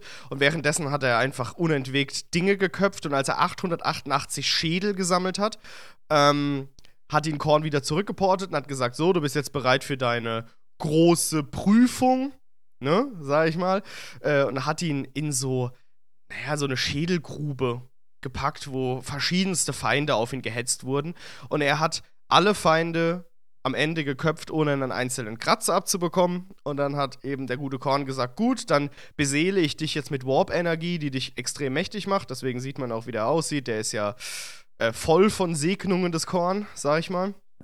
Und sein Schwert wurde umgewandelt und er hat nun diese Klinge namens Slayer Sword, wie die Thrash Metal Band Slayer. Ich muss mal sagen, ich finde diesen Umhang total geil. Also für die Leute, die es jetzt als reinen Podcast hören, wie kann man Ja. einen fucking Schädelumhang haben? Wenn ich es richtig interpretiere, sind das einfach extrem viele Haken, an denen diese Schädel einfach aufgespießt wurden und die trägt er am Rücken. Ja, Kollege, Das das, sind, das, das- genau. sind nicht irgendwelche Schädel. Das sind, so viel ich weiß, sind das Astartes Schädel. Na, na, na, das ist alles imperiale Garde. Ach, wirklich? Äh, ja, ja. Ach, verwechsel ich, Ich das glaube- mit einem anderen Dude. Nein, keine Ahnung. Also, also nein, das sind wahrscheinlich Astartes-Schädel. Also das weiß ich jetzt wirklich Ich nicht. weiß von einem Korn-Wichser, der Astartes Schädel als Umhang trägt. das Deswegen, wird der safe sein. Ja. Aber Das Ding ist- ich muss ja imperiale Propaganda machen. Du siehst halt schon, dass er wichtig ist, einfach weil er einen Umhang trägt. Guck Ja. dir Ich an, wie meine, groß jeder sind, wichtige, Ja. jeder wichtige Charakter trägt einen Umhang. Ja. Also, Und wer Ja? ein ungefähres Also. Bild möchte, er sieht aus wie der bösartige Zwillingsbruder von der Sängerin aus dem fünften Element. wow. Wow. Ich finde übrigens auch toll, dass er Schädel auf seinem Mhm. Schädel hat. Ja, Mann. ja, muss ja. Ja. Genau, also er ist jetzt quasi der ähm, Scharfrichter des Korn. Das ist sein Und er ist trotzdem Er ist der designierte, Nackt. designierte Scharfrichter. Ja, Braucht er einen? Nee, aber ist Nee. mir so aufgefallen. Also bei ihm ist halt, ich meine, bei ihm ist halt wirklich Klamotte nur Ästhetik, weil er hat ja eh keinen Kratzer. Nee, ich, ich meinte, äh, der Ja. Scharfrichter. Braucht Korn einen Scharfrichter? Ja, er benutzt ihn halt dafür. Also seine Aufgabe ist es, einmal die Moral der Armee zu steigern. Die ganzen äh, Bloodletter, wenn sie ihn sehen auf einem Schlachtfeld, erinnern sich daran, was sie werden können, wenn sie Korn beeindrucken.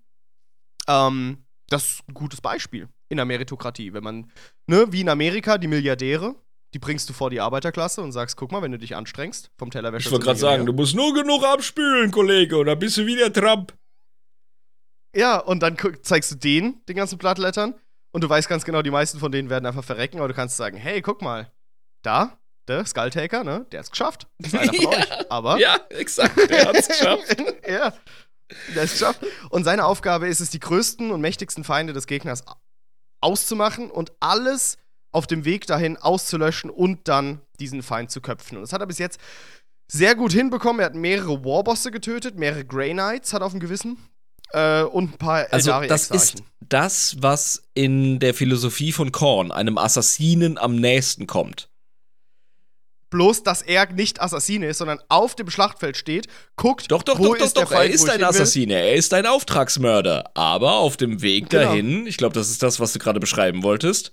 Ja, Macht er eine Schneise der Verwüstung, bis quasi er Exakt, angekommen ist. exakt. Er tötet halt nicht unauffällig. Nein, Er, Nee, er tö- tötet auch. er tötet sich den Weg durch zu dir hin, um dich zu töten. Ja. Ja, super. Das ist Völlig das. Korn-Assassine, Alter. Genau, das ist seine Aufgabe. Und als er sein, sein treues Ross Kultiran, das ist auch die schöne Anekdote, wie er das ausgewählt hat, ist einmal ausgebrochen aus dem Stall und hat so viele Bloodletter getötet, dieser Juggernaut, dass zwölf Herolde des Korn von diesen großen Mucki-Typen äh, das festhalten mussten. Äh, und dann hat er sich angeguckt und hat gedacht, lasst es auf mich los und ich werde es zähmen. Und dann hat er alleine das Fickvieh, das zwölf Herolde aufhalten mussten Weil, hat er quasi zu seiner Bitch gemacht und jetzt ist er das, was Korn, er jetzt Alter. ist. Ein cooler Typ. den würde ich sau gern mal gegen irgend. Also den würde ich schon gern mal gegen so einen Asterion Moloch oder so einen Tiberius mal kämpfen sehen. Weil ein Primal schafft ja. er nicht. Definitiv nicht. Sicher nicht. Aber so einen richtig krassen Astartes, das würde ich gern mal sehen. Ja. Das wäre Also ein so, Matchup. a- aber das muss halt auch so ein, es darf jetzt nicht so ein, so ein, so ein schön Kämpfer sein. Das muss halt jemand sein, der brutal reingeht und dem noch einen Headbutt gibt, selbst wenn er halt bereits aufgespießt ist. So. Ja, so ein Held von den, von den Space Wolves oder so. Das wäre bestimmt eine geile Keilerei, ey. Mhm. Mhm. Oder besser noch, für die, für die poetische ähm, Ironie, ein Blangel. Ein Blood Angel. Ja, Mann. Mhm. Oh. Ah, Gibt's doch. Ah, apropos. Also nicht blattendlich, aber mir fällt gerade, Korn hat doch auch noch diese Hunde. Ja, hat er auch. Genau. Das sind die Bluthunde des Korn. Hier haben wir äh, so einen so einen Mutterficker am Stissel. Ich wollte nur eine ganz kurze Anekdote über Juggernauts erzählen, wo ein Exterminatus nötig war, weil die Katachana aufgemischt haben. Das wird dem Irm nicht so gefallen, aber wir können das auch überspringen. Ja, du, hey, ich kann es akzeptieren, wenn Imperiale Garde auf die Fresse kriegt. Das äh, ist unser Ding. Ja, also Das ist ihre Aufgabe. genau diese Ja, Mann. Also, Genau, also ich bin Deathcore-Kollege. Oh nein, da ist einer gestorben. Oh. Hallo, ihr kriegt das aufs Ja. Maul und dann kriegen wir Astartes den Ruhm. Das ist so das Ding. Genau, also diese Rhinozerosse, wie du vorhin beschrieben hast, die wurden mal von Korn auf so einem Dschungelplaneten losgelassen, der stark befestigt war von katachanischen Einheiten. Ähm, und die haben aber durch ihre Messingrüstung, sag ich mal, äh, die Kugeln eher abprallen lassen und sind durch die Fallen im Dschungel einfach mal so durchmarschiert, weil Speerfallen und so. Aber die haben sich so viel Mühe gegeben im Basteln. Ja, genau. Und dann haben sie, äh, ja, haben sie da ein riesiges Chaos angerichtet, wie so Wildschweine in so einer Sule. Ähm, bis dann irgendwann die Schreine erreicht wurden und die haben so ein Chaos in den heiligen Schreinen angerichtet, dass irgendwie ein Riss im Warp entstanden ist, so eine Dämoneninkursion entstanden ist, eine größere. Deswegen musste danach ein Exterminatus stattfinden, wegen diesen Rhinozerossen, die einfach mal hohlgedreht sind auf so einem Planeten. Sir, yes, Sir. Was muss, das muss. Was muss, das muss. Bluthunde. Ja, okay, äh, unten, ganz kurz, äh, fick dich gerade selber. Ich gehe jetzt mal in den Kühlschrank und hol mir eine kleine Dose Nuttendiesel und dann werde ich äh, Ich erzähle trotzdem weiter. dem Du hast einen Scheiß Kopfhörer hier einfach weiter genau. beiwohnen, ja? Genau. Ähm, wir haben ja auch darüber gesprochen, dass die Juggernauts zur natürlichen Ökologie und zum Ökosystem von Korns Reich zählen. Das ist bei den Bluthunden auch so. Bluthunde werden aber klassischerweise nicht von Dämonen direkt kontrolliert. Die sind relativ eigen. Ja? Ähm, die leben da in ihren knochigen Landen, knabbern irgendwie an den Schädeln und an den Getöteten, weil es sind ja Hunde. Also liegen so in ihrer Hundehütte, kann ich mir vorstellen. ähm, werden aber systematisch in den Realraum gelassen, um da die Scheiße loszutreten. Aber relativ unkontrolliert. Also wenn die auf dem Schlachtfeld auftreten, ist das eigentlich auch keine kontrollierte Sache. Aber es ist ja auch sehr kornitisch, keine Kontrolle zuzulassen. Ich habe mal gehört, Pitbulls einfach loszulassen, geht. dass die vermehrt auf Feiglinge losgehen. Ja, die können das riechen. Ähm, die suchen sich schwache Gegner aus, wie so Raptoren, ähm, und verfolgen die dann ähm, gnadenlos. Also die lassen auch nicht ab. Wenn sie einen Feind gefunden haben, dann wird er verfolgt. Weil irgendwie asozial, du hast so ein Vieh an deinen Hacken und es ist irgendwie noch ein bisschen persönlich. Ja, weil du bist einfach anscheinend das leichteste Opfer gewesen. Das ist auch der, so ein Ding, was ich schwierig finde, weil wir haben es hier mit klarer. Wir haben es hier nicht mit Feigheit zu tun, das ist falsch. Die Schwachen sollen ja gejagt werden nach Korn. Dann passt es eigentlich schon wieder ins Bild. Also, Vielleicht, ich also mein- jetzt hier mal ein Philosoph philosophischer Take. Vielleicht ist das auch Korns Art zu sagen, komm, beweis mir, dass ich mich irre und mach den Hund kalt. genau. Du hast ja eine Chance zu Ja, überleben. du, also du also der Hund denkt, du bist ein Weichei. Ich denk, du bist ein Weichei. Das ganze Universum denkt, du bist ein Weichei und schwach. Ja, dann änder was dran. Genau, dann mach doch mal was. Dann trau dich doch. Ähm, ja, genau. Hm. Deswegen kann, kann man schon sehen, dass es sehr kornitisch ist, weil nieder mit den Schwachen, klassisch, ganz logisch.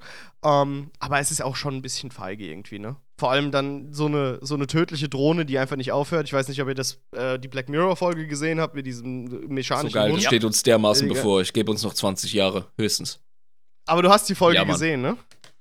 So kann man sich diese Bluthunde vorstellen. Die hören einfach nicht auf. Die gehen einfach weiter, bis sie tot sind.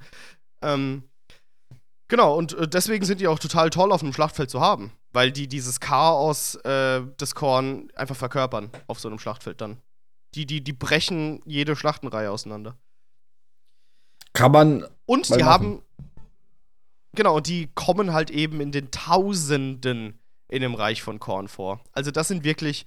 Die sind in einer gigantischen Anzahl vorhanden. Deswegen kann man da einfach einen Riss irgendwo äh, entstehen lassen und dann stürmen die schon von automatisch raus, weil die das dann riechen, dass da Ja, der Knackpunkt ist der Riss. Ja, also nicht, Ja. nicht der Vorrat an, an Kanonenfutter etc., weil, ja klar. Ja, Der Riss, Die, ja. die Jetzt- Hündchen, die brauchst du, die werden, die werden zu Millionen in der Galaxie werden die verheizt. Gibt's, naja, Genau. GW und Zahlen ist. Aber gibt's da nicht auch so ein Vieh mit drei Köppen? Das ist Karanak, das ist der da. Das ist, Ähm, das ist der Karanak Cerberus, ist Alter. der- das ist so ein Abklatsch. Genau. Kaba, Kara, äh, Karanak?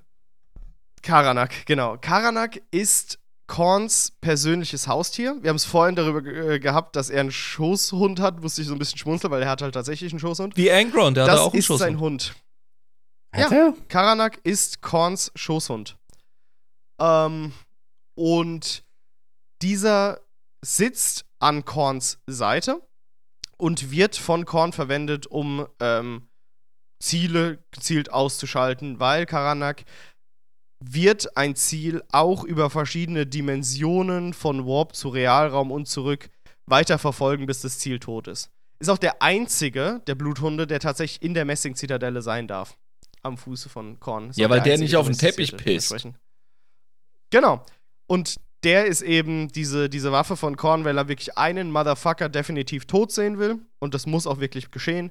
Dann schickt er Karanak und dann dauert es zwar ein bisschen, bis das klappt, weil ich meine, wie soll der Hund denn schnell sich fortbewegen? Deswegen verstehe ich die Logik dahinter noch nicht so ganz, wie der planetenweit irgendwelche Leute Na, folgen soll, naja, weil der es kann. ist ja ein Dämon, das heißt, er ist ans Immaterium gebunden, Ja. das heißt, er kann hin und her spawnen und so klingt das auch ein bisschen, dass er das vielleicht intuitiv lenkt. Und gerade Elder und Co. Ja, können ja, da ja. wirklich echt weit hüpfen. ja, das, das passt schon. Und es ist ein Dämon, ganz ehrlich, wenn du willst, schreib eine Story auf dem Planeten, wo man, wo irgendjemand sich mit dem Vieh übelst Box am Ende im Raumschiff sitzt und dann in so einem dunklen Hangar und auf einmal hört er Krallenspuren und dann guckt er in die Dunkelheit und fragst du dann, ob, wie der da hingekommen ist. Nein, es ist ein Dämon, scheiß drauf. Dämonen Ja, existieren also eigentlich braucht man- zuallererst mal im Immaterium.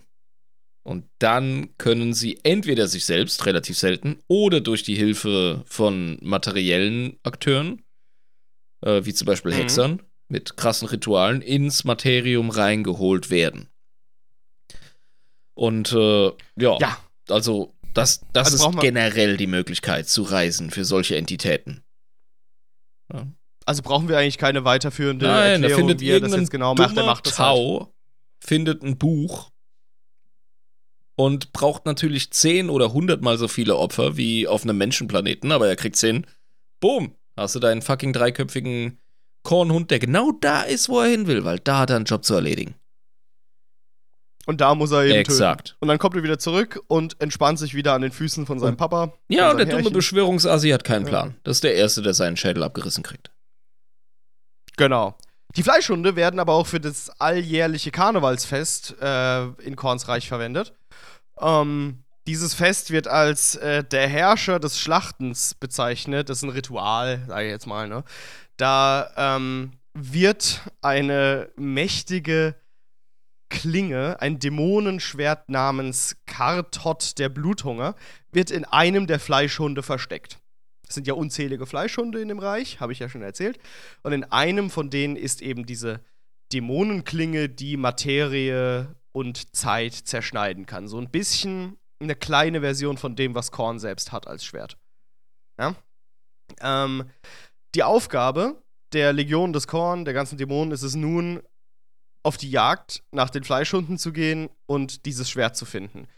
Auf dem Weg dahin schlachten sie sich natürlich auch gegenseitig sehr großzügig ab. Deswegen wird das auch eben als der Herrscher des Schlachtens bezeichnet, weil Korn will ja nicht, dass ein Feigling das Schwert findet und gewinnt, sondern der soll sich ja auch schön ins Getümmel schmeißen. Ne? Also es ist einfach ein riesiges Schlachtfeld, wo Bluthunde und andere äh, Dämonen einfach getötet werden, auf der Suche nach diesem Schwert, was in einem Hund Das finde ich total geil. Das ist einfach fucking Loot. Das ist Mega. Loot. Das ist wirklich Mega. MMORPG-Loot. Genau. Äh, wer es schafft, den Fleischhund zu erledigen, äh, indem eben diese Waffe versteckt ist, äh, der wird der Herrscher des Schlachtens. Und bekommt diese Waffe. Und jetzt kommt's. Diese Waffe verleiht ihm extreme Macht und eben die Fähigkeit, gewisse Risse ins Raumzeitkontinuum zu, zu, zu reißen, was sehr, sehr krass ist. Aber wenn das Ritual wieder beginnt, dann verfüttert Korn ihn an einen Bluthund und in diesem Bluthund befindet sich dann das Schwert wieder. Das heißt, der vorherige Träger wird kurz vor dem nächsten Ritual dann wieder verfüttert. Und so beginnt Ist es das zu neuem. Recycling oder Upcycling? Äh, Recycling. Es wird ja keine Qualität Du erzeugt. hast recht. also es ist exakt dasselbe wie Ja. vorher dann. Genau, das ist äh, ein, ein lustiges Karnevalsfest, sage ich jetzt mal, das im Reich des Korn auch immer gerne mal stattfindet. Ich, ich stelle mir das gern so vor, dass es immer so in der zweiten Juliwoche ist, ne, so standardmäßig einfach, dass er das dann so macht. Also ich muss da wirklich mal was loswerden. Und zwar, ähm, für jemanden, der so angeblich mal so stumpf ist, hat Korn A eine Menge Hobbys und B ist er meiner Meinung nach recht kreativ. Bei so Oder? Sachen. Ja, eigentlich Schönes schon. Ding. Jetzt würde ich aber mal äh, verweisen, ihr habt ja auch Sachen vorbereitet für diese Folge, oder? Minimal. Was? Was? Niemand hat was vorbereitet, Ihr doch Jobber. Wir sind schon zwei Stunden drin. Ah, Wir haben keinen Bock mehr. Verfluchter wir, wollen Mist. jetzt, Ja. wir wollen nach Hause. Ja, ich sitze jetzt zu Hause. Nee, äh, ja, wir haben ja ein bisschen was vorbereitet. Kurz zu der Erklärung, falls jetzt du gerade vollkommen neu in diesem Projekt bist. Das läuft immer so: einer von uns erzählt die Geschichte eines Gottes seiner Wahl oder was da so abging. Und, jo, die anderen haben noch so Facts dabei. Also zum Beispiel, Irm redet über das Tabletop. Ich habe die Kategorie Why is it epic? Max hat, äh, ja, irgendwas Lustiges. Und Java hat normalerweise einen absolut wahren Kanon, aber heute war er sowieso dran, also was soll's. Und Hat er uns, Ich habe normalerweise X-Faktor, das Unfassbare, eh aber das habe ich für die nächsten beiden Folgen. er hat uns eh schon den wahren Kanon erzählt. und man muss ja auch ja, sagen, der absolut wahre. äh, falls irgendwer schreit, aber was ist denn mit den World Eaters? Es ging ja auch um Korn. Ja. Äh, World Eaters sind, glaube ich, noch mal ein ganz eigenes Thema. Kurz um Dämonen, Space Marines, das Korn, die Typen in Rot. Sauer Kettenäxte aufs Maul. Richtig. Und, aber Yes. man, man muss dazu auch sagen, ähm, wenn ihr irgendwo eine Korn-Invasion oder irgendwas habt, eventuell ist da eine äh, Bande World Eaters dabei, aber das ist halt wie im Imperium. Die Space Marines sind halt fucking selten. Ja, also klar ist das eine Legion, die an Korn gefallen ist, aber trotzdem auf das große Ganze bezogen, so viele gibt's von denen nicht. Und außerdem muss man noch sagen, dass die aktuell damit beschäftigt sind, ihrem Primarchen wieder hinterher zu rennen. Daddy, notice me. Ja, wie immer. Gut. äh, ja, wie immer. Irm, wenn du wie immer sagst, dann äh, apropos Primarch. Ja. Ähm, wollen wir die Tabletop-Sektion starten? Na dann los. Bitte, bitte. Okay, ich fange aber nicht mit dem Primarchen an. Es gibt ganz andere interessante Sachen, die auf dem Tabletop abgehen, wenn man sich Korn zu äh, spricht. Und zwar haben wir einmal ähm, so eine Army Rule. Ich rede bewusst jetzt nicht über die ähm, lustigen, na wie heißen sie, World Eaters, ja, über die so viel erzählt und geschrieben wird, sondern tatsächlich Korndämonen. Oder wie das Keyword heißt, das Schlüsselwort, Korns Legiones Daimonica. Uh. Ähm, wir haben einmal äh, die coole Fähigkeit, Verzeihung, Schatten des Chaos. Schatten des Chaos wirkt erstmal, wenn du Korndämonen spielst, in deiner Deployment Zone, ne, in deiner Aufstellungszone. Ähm, das hat den Effekt dämonische Manifestation. Plus eins auf Battleshock-Tests. Ja. Was ist Battleshock nochmal auf Deutsch? Weiß es gerade jemand? Das ist der, Äh, da das ist der neue. Moraltest, ja. Ähm, wenn der bestanden ist, dann kriegst du drei Wunden regeneriert von der entsprechenden Einheit. Alter. Oder ähm, W3 äh, Battleline-Einheiten kehren zurück. Das wären in dem Fall die Bloodletters. Ja. Wie heißen die nochmal auf Deutsch? Ah ja. Äh, ach, Äh. Die Zerschmetterer. Echt jetzt? Nee, das sind die, das nee, sind die nee, Blood nee. Crusher. Aber also, Zerfleischer. Zerfleischer, Zerfleischer, genau. die ganz, die kleinen Bastarde. Ja, ja Genau, exakt, genau, darum geht's. Ähm, für den Gegner Ich auch Für den mit Gegner deutschen gilt Namen. innerhalb des Schatten des Chaos gilt für den Gegner minus eins gegnerischer Battleshock-Test. Ja. Also, die Okay. kriegen einfach einen Malus von eins. Und wenn der scheitert, kriegen sie drei tödliche Wunden auf die Einheit. Alter. Dieser äh, Schatten des Chaos, der wirkt einfach nicht einfach nur auf deine äh, Aufstellungszone, der verändert sich je nachdem, wie du das Schlachtfeld kontrollierst. Zum Positiven wie auch zum Negativen. Du kannst auch Schatten des Chaos verlieren. Das ist auf jeden Fall Ja, okay, ähm, das ist typisch, typisch Chaos-Dämonen, ja. Das ist einfach, äh, richtig geiles Gimmick, das ähm, für mich die Lore mit diesem Übernatürlichen und der Chaos-Inkursion sehr gut darstellt auf dem Tabletop.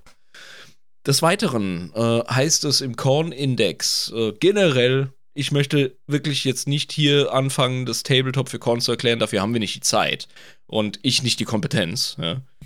Äh, da müsste ich jemanden wie meinen äh, guten Freund Pesche aus Bern äh, rekrutieren, der mich schon öfter mit äh, fucking Korn vermöbelt hat. Nein, im Korn-Index können wir uns auch. einfach nur merken, es ist sehr nahkampforientiert, wer hätte es gedacht, ja. Bis auf eine Einheit, nämlich die Skull Cannon, weil, seien wir ehrlich, jede Armee braucht ein bisschen Artillerie, ja.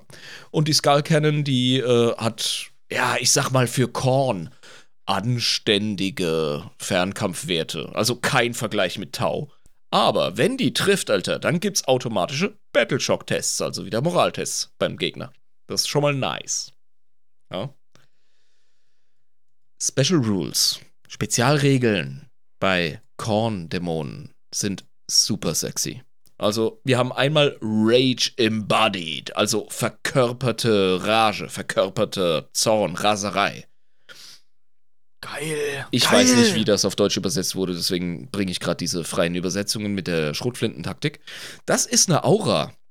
Und diese Aura gibt plus 1 Attacken äh, für Einheiten der Korns Legiones Daimonica innerhalb von 6 Zoll der Einheit, die Rage Embodied, diese Aura, hat.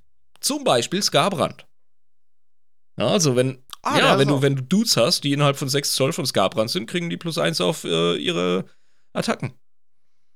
Ah ja, Ja. krass. Äh, beziehungsweise eine Extra-Attacke. Verzeihung. So. Mordlust ist auch eine geile Special Rule. Also Mordlust. Ähm, Habe ich es direkt übersetzt? Weiß der Deibel. Auf jeden Fall heißt es hier, beim Versuch, sich zurückzuziehen, gibt es einen Battleshock-Test. Und zwar egal, ob freundlich oder feindlich. Ja? Innerhalb von 6 Zoll der Einheit, die Mordlust als Aura hat, gilt, bei dem Versuch, sich zurückzuziehen, gibt es einen Battleshock-Test. Und wenn der scheitert, kannst du dich nicht zurückziehen. Das gilt für Das ist so kornisch. ja, das gilt ist für so deine. Korn-Dudes, aber auch für deine, äh, für deinen Gegner. Niemand Das geht heißt- nach Hause, bis die, äh, niemand steht hier auf, bis das Essen aufgegessen ist. Exakt. Die Ja, Kneipenschlägerei geht weiter und wehe, jemand zieht eine Knarre. Nur Baseballschläger erlaubt. ja, Sprich mir aus Erfahrung. großartig. Alternativ kann man auch den Hals der Flasche nehmen und am Tisch zertrümmern. Da hat man. Ja, da hast, du deine, da hast du deine Narbe an der Hand her, ha? Mhm. Was? Was sagst du denn jetzt schon wieder für wahnsinnige Sachen, als ob ich jemals. Geschickt abgerollt wäre. Es gibt einen kleinen Geheimtipp, für den ich absolut keine Haftung übernehme, weil ich ein Idiot bin. Jeder, der gegen mich beim Tabletop antreten durfte, vor allem in Bern in der Zwergenschmiede, weiß, ich habe keinen Plan von dem Scheiß. Aber es wird gemunkelt, dass der Soul Grinder eine ziemlich gute Wahl ist aktuell für Dämonen äh, des Korn. Ähm, gerade für große Jungs, also gegen große Jungs beim Gegner. Der kriegt nämlich äh, die Extrawaffe Torrent of Burning Blood, also Flut brennenden Blutes, frei übersetzt. Äh, Torrent ist ja mittlerweile die Fähigkeit, die früher Flamer war. Ja. Äh, das heißt, ähm, du wirfst gar nicht auf Treffer, du wirfst direkt auf Attacken. Und Da, ja, also das finde ich krass, weil früher war der Skull Grinder eigentlich nur so ein. Der ist cool, der sieht geil aus, ist voll Schrott, kostet halt arsch viel Punkte und ist halt meistens sehr schnell weg. Mittlerweile hat er eine gute ähm, Tabletop-Ökonomie. Vielleicht, vielleicht hier noch mal kurz anzumerken, wir waren jetzt nicht, sind jetzt nicht in der Lage, wirklich jede scheiß Einheit zu erklären, die was mit Korn zu tun hat. Äh. Skullgrinder, ein riesiger Space Marine auf Testosteron. Äh, ich rede vom Centauren Soul Grinder. Ach fuck, der Soul Grinder ist ja der, Das ist der, das ist der übergreifende. Der hat für der, jede, der Spinndude. der hat ne? für jeden Chaosgott eine andere Zusatzwaffe. Stimmt. Dann ist Verstehst der du? andere immer noch scheiße wahrscheinlich. Ja, kann sein. Aber wir reden vom Seelen-Zermaler, äh, ja, Soul Grinder. Zermalmer. Und, ähm, ja, Zermalmer, Dankeschön. Und der hat eben seinen Torrent of Burning Blood, ja. Äh, Strom brennenden Blutes. Und vor allem kann der das Tankshock-Stratagem äh, benutzen oder Stratagem benutzen. Ähm, W6 Nahkampfattacken nach einem Charge für jeden Stärkepunkt einer Nahkampfwaffe unserer Wahl. Bei 5 plus gibt es eine tödliche Wunde mit bis zu sechs tödlichen Wunden insgesamt. Das ist enorm, weil der Typ hat eine Iron Claw, also eine Eisenklaue, eine Warp-Klaue und ein Warp-Schwert. Äh, kannst du die aussuchen. Alter. Ja, was gerade geil kommt auf den Typen, den du niederknüppeln willst, mit dem Stratagem und seiner Fernkampfwaffe, ähm, die wahrscheinlich, äh, ich bin in der 10. noch nicht so geübt, aber ich glaube, Torrent Weapons kannst du auch im Nahkampf verwenden, ist einfach gestört. Und natürlich, wir müssen ihn erwähnen, Angron. Ja, ähm, ja klar. das ist ganz wichtig. Ah, ich werde jetzt nicht das Datasheet von Angron erzählen oder erklären. Dafür haben wir nicht die Zeit. Aber es gibt ein assi geiles Gimmick bei Angron. Ähm, Reborn in Blood, wiedergeboren in Blut. Jedes Mal, wenn du einen äh, Segen des Korns Wurf machst, ähm, falls dieses Modell zerstört wird, kannst du. Uh, you can use a triple six from that roll to use this ability. Also kannst du dreifachen Sechser dieses Wurfes benutzen ja, für diese Fähigkeit, was auch immer das heißen soll. Mhm. Und wenn du das machst, ist dieses Modell nicht mehr zerstört und kann in die Reserven zurückgebracht werden mit all seinen Wunden. Also wieder ein Wiedergeburt. Der Typ quasi. kommt einfach zurück. Das ist halt das aus der Lore, dass die den immer wieder kaputt schießen. Das wird ja so oft beschrieben in der Siege of Terror. Da rotzt dem einen Panzer in die Fresse und der wird komplett zerlegt. Sanguinius killt ihn im Kampf bestimmt dreimal, bis er ihn dann endgültig erledigt. Ja. Also, ja. Also was, was der, was der. Blessings of Corn Roll mechanisch bedeutet, weiß ich jetzt nicht. Aber offenbar passiert es mit einer gewissen Wahrscheinlichkeit, dass du drei Sechser daraus resultieren hast. Und dann kommt der Bastard einfach mit all seinen Wunden zurück. Das ist echt Ja. heftig, Mann. Angron ist aktuell in der 10. Eddie. Abgesehen davon, dass er ein fucking nices Model gekriegt hat, ist er jetzt halt einfach der, ähm, ja, okay, ich ziehe jetzt asozial das Feuer von deiner Armee, aber schauen wir mal, vielleicht bin ich gleich wieder da.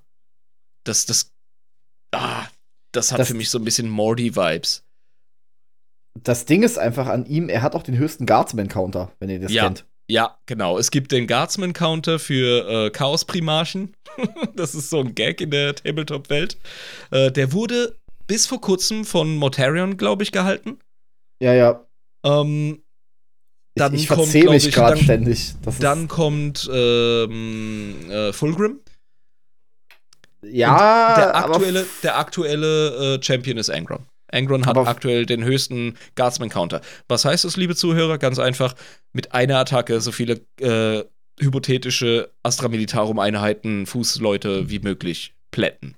Aber Die- Fulgrim ist tatsächlich Alter. nur ein Witz in dem Sinne, weil er ja noch gar keine 30K Re äh, 40K-Regeln hat, also kannst du das nur auf 30K anwenden. In 40K führt das Angron unbestritten an und dann hinter kommt Matarion, aber der Unterschied ist echt krass. Ja, ist heftig. Ja, definitiv. Ja, aber da siehst du, äh, das ist ja witzig. Ich meine, da kannst du, kannst du ja uns vielleicht irgendwann auch mal erzählen, wie so Matarion auf dem Schlachtfeld vielleicht funktioniert. Das wird mir Ja, ist asozial. Das machen wir in der Nörgel-Folge definitiv. Ähm, ich hatte schon öfter in der 9. Eddy das Vergnügen, in der 10. noch nicht so viel. Ähm, Grundwerte von Angron, einfach nur für die Tabletop-Nerds. Ne? Also 14 Zoll Bewegung, ähm, Toughness 11, äh, ein Save von äh, 2 plus. Äh, 16 Wunden hat der Knecht. What the fuck? Ja, der hat einen Leadership-Wert von 5 plus. Und äh, Objective Control von 6. Ist halt ein Primarch. Ja, logisch, darf er ja. Musst du erstmal vom, also ganz ehrlich, wenn der, wenn du dringend musst und der Typ hockt auf dem Scheiß aus dem Seil ab, versuch den runterzukicken. Viel Spaß. Ah, Alter. Ja, das war die Sektion Tabletop. Ich danke für eure Aufmerksamkeit. Yay, Applaus, Applaus, Applaus. Dankeschön, Dankeschön. Klopf, klopf. Wie in der Uni. Ja gut, dann würde ich äh, mit einem kleinen, äh, lustigen Schmankerl dazwischen grätschen. Was meinst du, Julian? Ja, Oder passt doch möchtest passt, du unbedingt zuerst? Na, passt doch perfekt zu Angron. Okay. Ähm, wir hatten ja vorhin schon mal drüber geredet, dass Angron ähm, mittlerweile nicht mehr gebannt werden kann und ich das ziemlich witzig finde mit den verschiedenen Tagen. Aber ich habe noch was zweites Lustiges. Und zwar, mittlerweile hat der Mann wieder zwei Waffen. Und zwar einmal eine Axt und ein Schwert. Und die Hintergrundgeschichte von beiden ist ziemlich witzig. Also witzig, was heißt witzig? Ist, die Hintergrundgeschichte der Axt ist halt einfach so richtig kornmäßig. Und zwar wurde die auf einer äh, Verräter-Forge-Welt, also so einer Schmiedewelt, geschmiedet. Und musst dir vorstellen, da haben Dutzende, wenn nicht gar Hunderte Dämonenschmiede jahrzehntelang dran gearbeitet. Ja, also ewig lange wurde daran gearbeitet, dass dieses Teil wirklich perfekt ist und. Willst du mir sagen, dass das so ein Muckefuck ist von dieses dunkle Mechanikum da? Ja, ja, genau, genau. Und ja, die war dann fertig, dann hat man die Angron übergeben. Und das erste, was der Mann gemacht hat, war halt dieses Ding auszuprobieren. Ja. Und Ja, was, was man man so macht. ne? Also klar. und äh, ja, dummerweise war halt das Einzige, an dem er sich ausprobieren konnte, direkt die Schmiede, von dem er die Axt gerade bekommen hat. Also hat er erstmal die komplette Schmiede auseinandergenommen. Oh yeah. So Das ist so typisch Korn, Alter. Und das Schwert, das kommt besser. Das Schwert ist großartig. Das Schwert, das er aktuell hat, er hatte vorher ein anderes, das wurde ähm, ja aus verschiedenen, äh, also ein Arsch voll Seelen geschmiedet, aber dieses Schwert hat er selber gemacht. Und zwar. und zwar er, wohnte er einem Gladiatorenkampf bei. Und in diesem Gladiatorenkampf hat ein Slanesh-Dämon mitgemacht. Also so eine Dämonet, ne? Und die hat wohl war wohl ziemlich extravagant und hat sich so ein bisschen profiliert in der Arena, so nach dem Motto, guckt mal mich an hier, hm, wie halt Slanesh-Dämonen halt sind. Und das fand er nicht geil. Also hat er sich einfach so eine Eisenstange genommen, die irgendwo rumlag und hat damit die Scheiße aus diesem Dämon rausgeprügelt. Oh Mann. Und, wäre, und während er diesen Dämonen verprügelt hat, hat er aus dieser Dämonen, also aus dieser, aus dieser, aus dieser Metallstange quasi hat er den Dämon als Amboss benutzt und naja, er hat halt nicht auf die Eisenstange draufgeschlagen, sondern die Eisenstange auf seinen dämonischen Amboss draufgekloppt. Dann hat er dabei bei dieser Aktion aus dieser Eisenstange ein Schwert geschmiedet.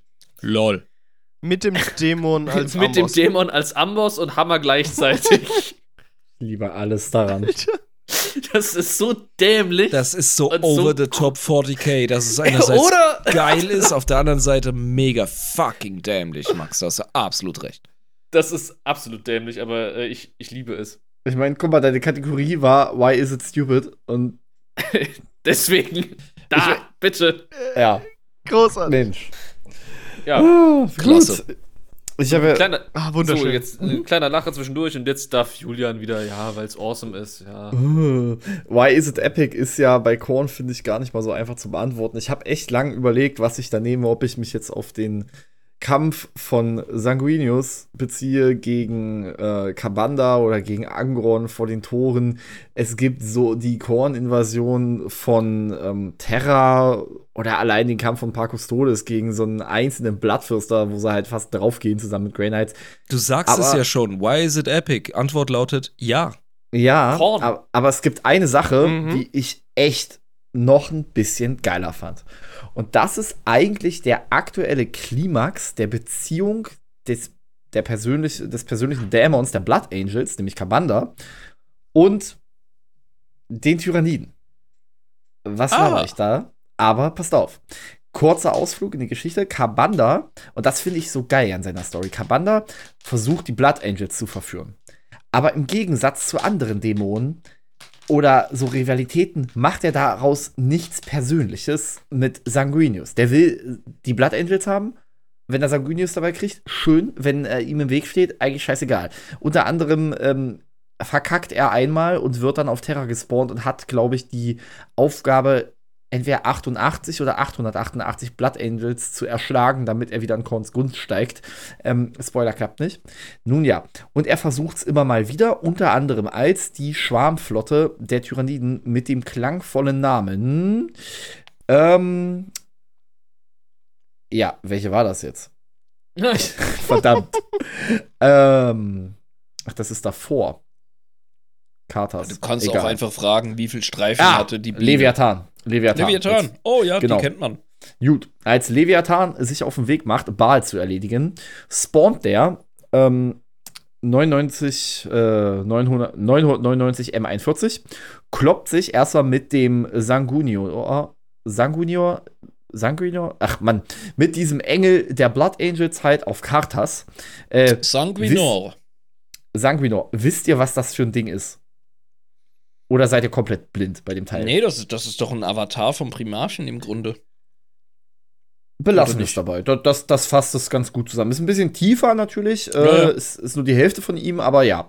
Genau. Äh, die hauen sich auf die Fresse, wobei er recht knapp verliert. Ich find's geil, weil das Wort heißt eigentlich Bluter. Oh. Und jedenfalls wird dann Baal von den Tyranniden angegriffen. Und es läuft ziemlich bescheiden für die Söhne der 9. Legion. Also, man muss ja auch wirklich sagen, 9. Legion, äh, weil Baal ruft um Hilfe, ruft alle Nachfolgeorden. Und läuft nicht so gut, also läuft gar nicht gut.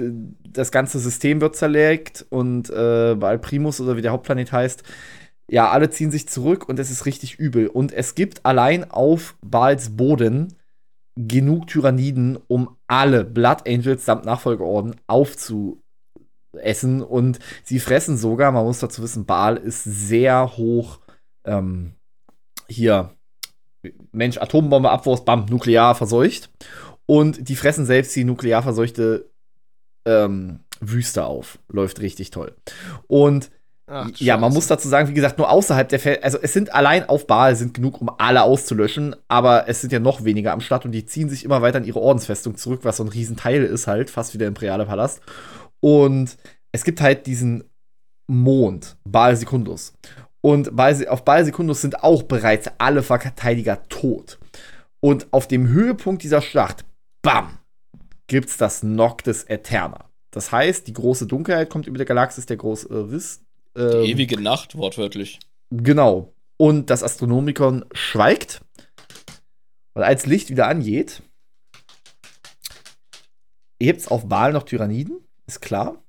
Aber die Schwarmflotte Leviathan ist weg.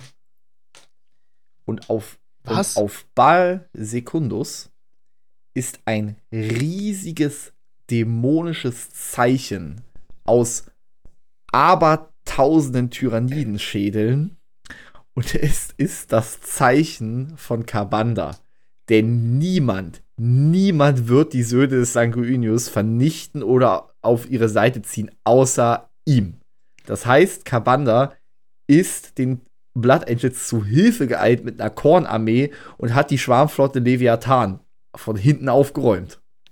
Und das finde ich einfach nur absolut genial. Mega geil, weil der so Bock auf die Buben hat. Alter. Ja, das ist eine persönliche Vendetta. Hm. Java konntest du gerade nicht fassen, oder wie? Ja, weil das Krasse ist ja, wir reden die ganze Zeit darüber, dass äh, Tyranniden am Ende gewinnen werden und die Galaxie übernehmen werden und so. Aber so schnell kann es gehen, dass mal so eine Schwarmflotte einfach aufgeraucht Nee, wird. natürlich ne? kann man jetzt wieder ansagen, ja, aber es war nur die Splitterflotte und es ist nur der erste, des, es ist nur der kleine Finger von der ganzen Hand, aber trotzdem ist schon recht heftig. Ja. Das ist ein, das ist ein Ja. heftiger Eingriff in den Realraum, Mann. Ja, vor allen Dingen stelle ich mir das so vor, das Portal geht auf und da kommt so ein wütender Kabanda raus und brüllt, wenn einer die, wenn einer die niedermacht, dann bin ich das. Ja, Mann. Ja, und haut, haut mit so seiner riesigen Axt einfach in das Mutterschiff rein. und so. Für mich aber so ein Klappstuhl und knallt von hinten die Nornkönigin um. Oh, my God! Kabanda. That Nord Queen has a family. Ja, eine große, Alter. Stop Ja, that Millions man. of it. Not anymore.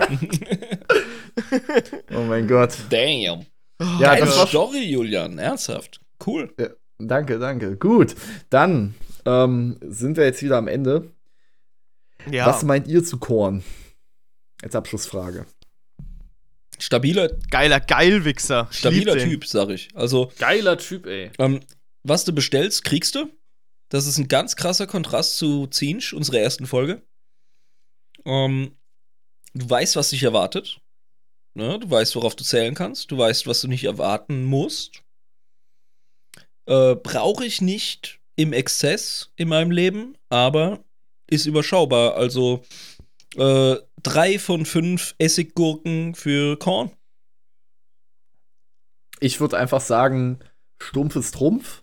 Aber, und das muss ich echt sagen, und so den Großteil wusste ich schon, ich habe jeden irgendwann mal gelesen, aber der Typ ist kreativer, als ich dachte. Das gebe ich ihm. Mhm. Blut für den Blutgott, Schädel für den Schädelthron, acht von fünf Malen das Korn von mir. Und in Ja. dem Sinne, Leute, würde ich jetzt einfach sagen, bis nächste Woche, Hydra Dominatus und tschüss. Richtig, Hüter Bis nächstes Mal, wenn es wieder heißt äh, Adeptus in Ebris, der Warhammer 40k Lore Podcast mit Schuss. Unterstützt uns mit Tschüss. Taschengelddieb. Ciao. Tata.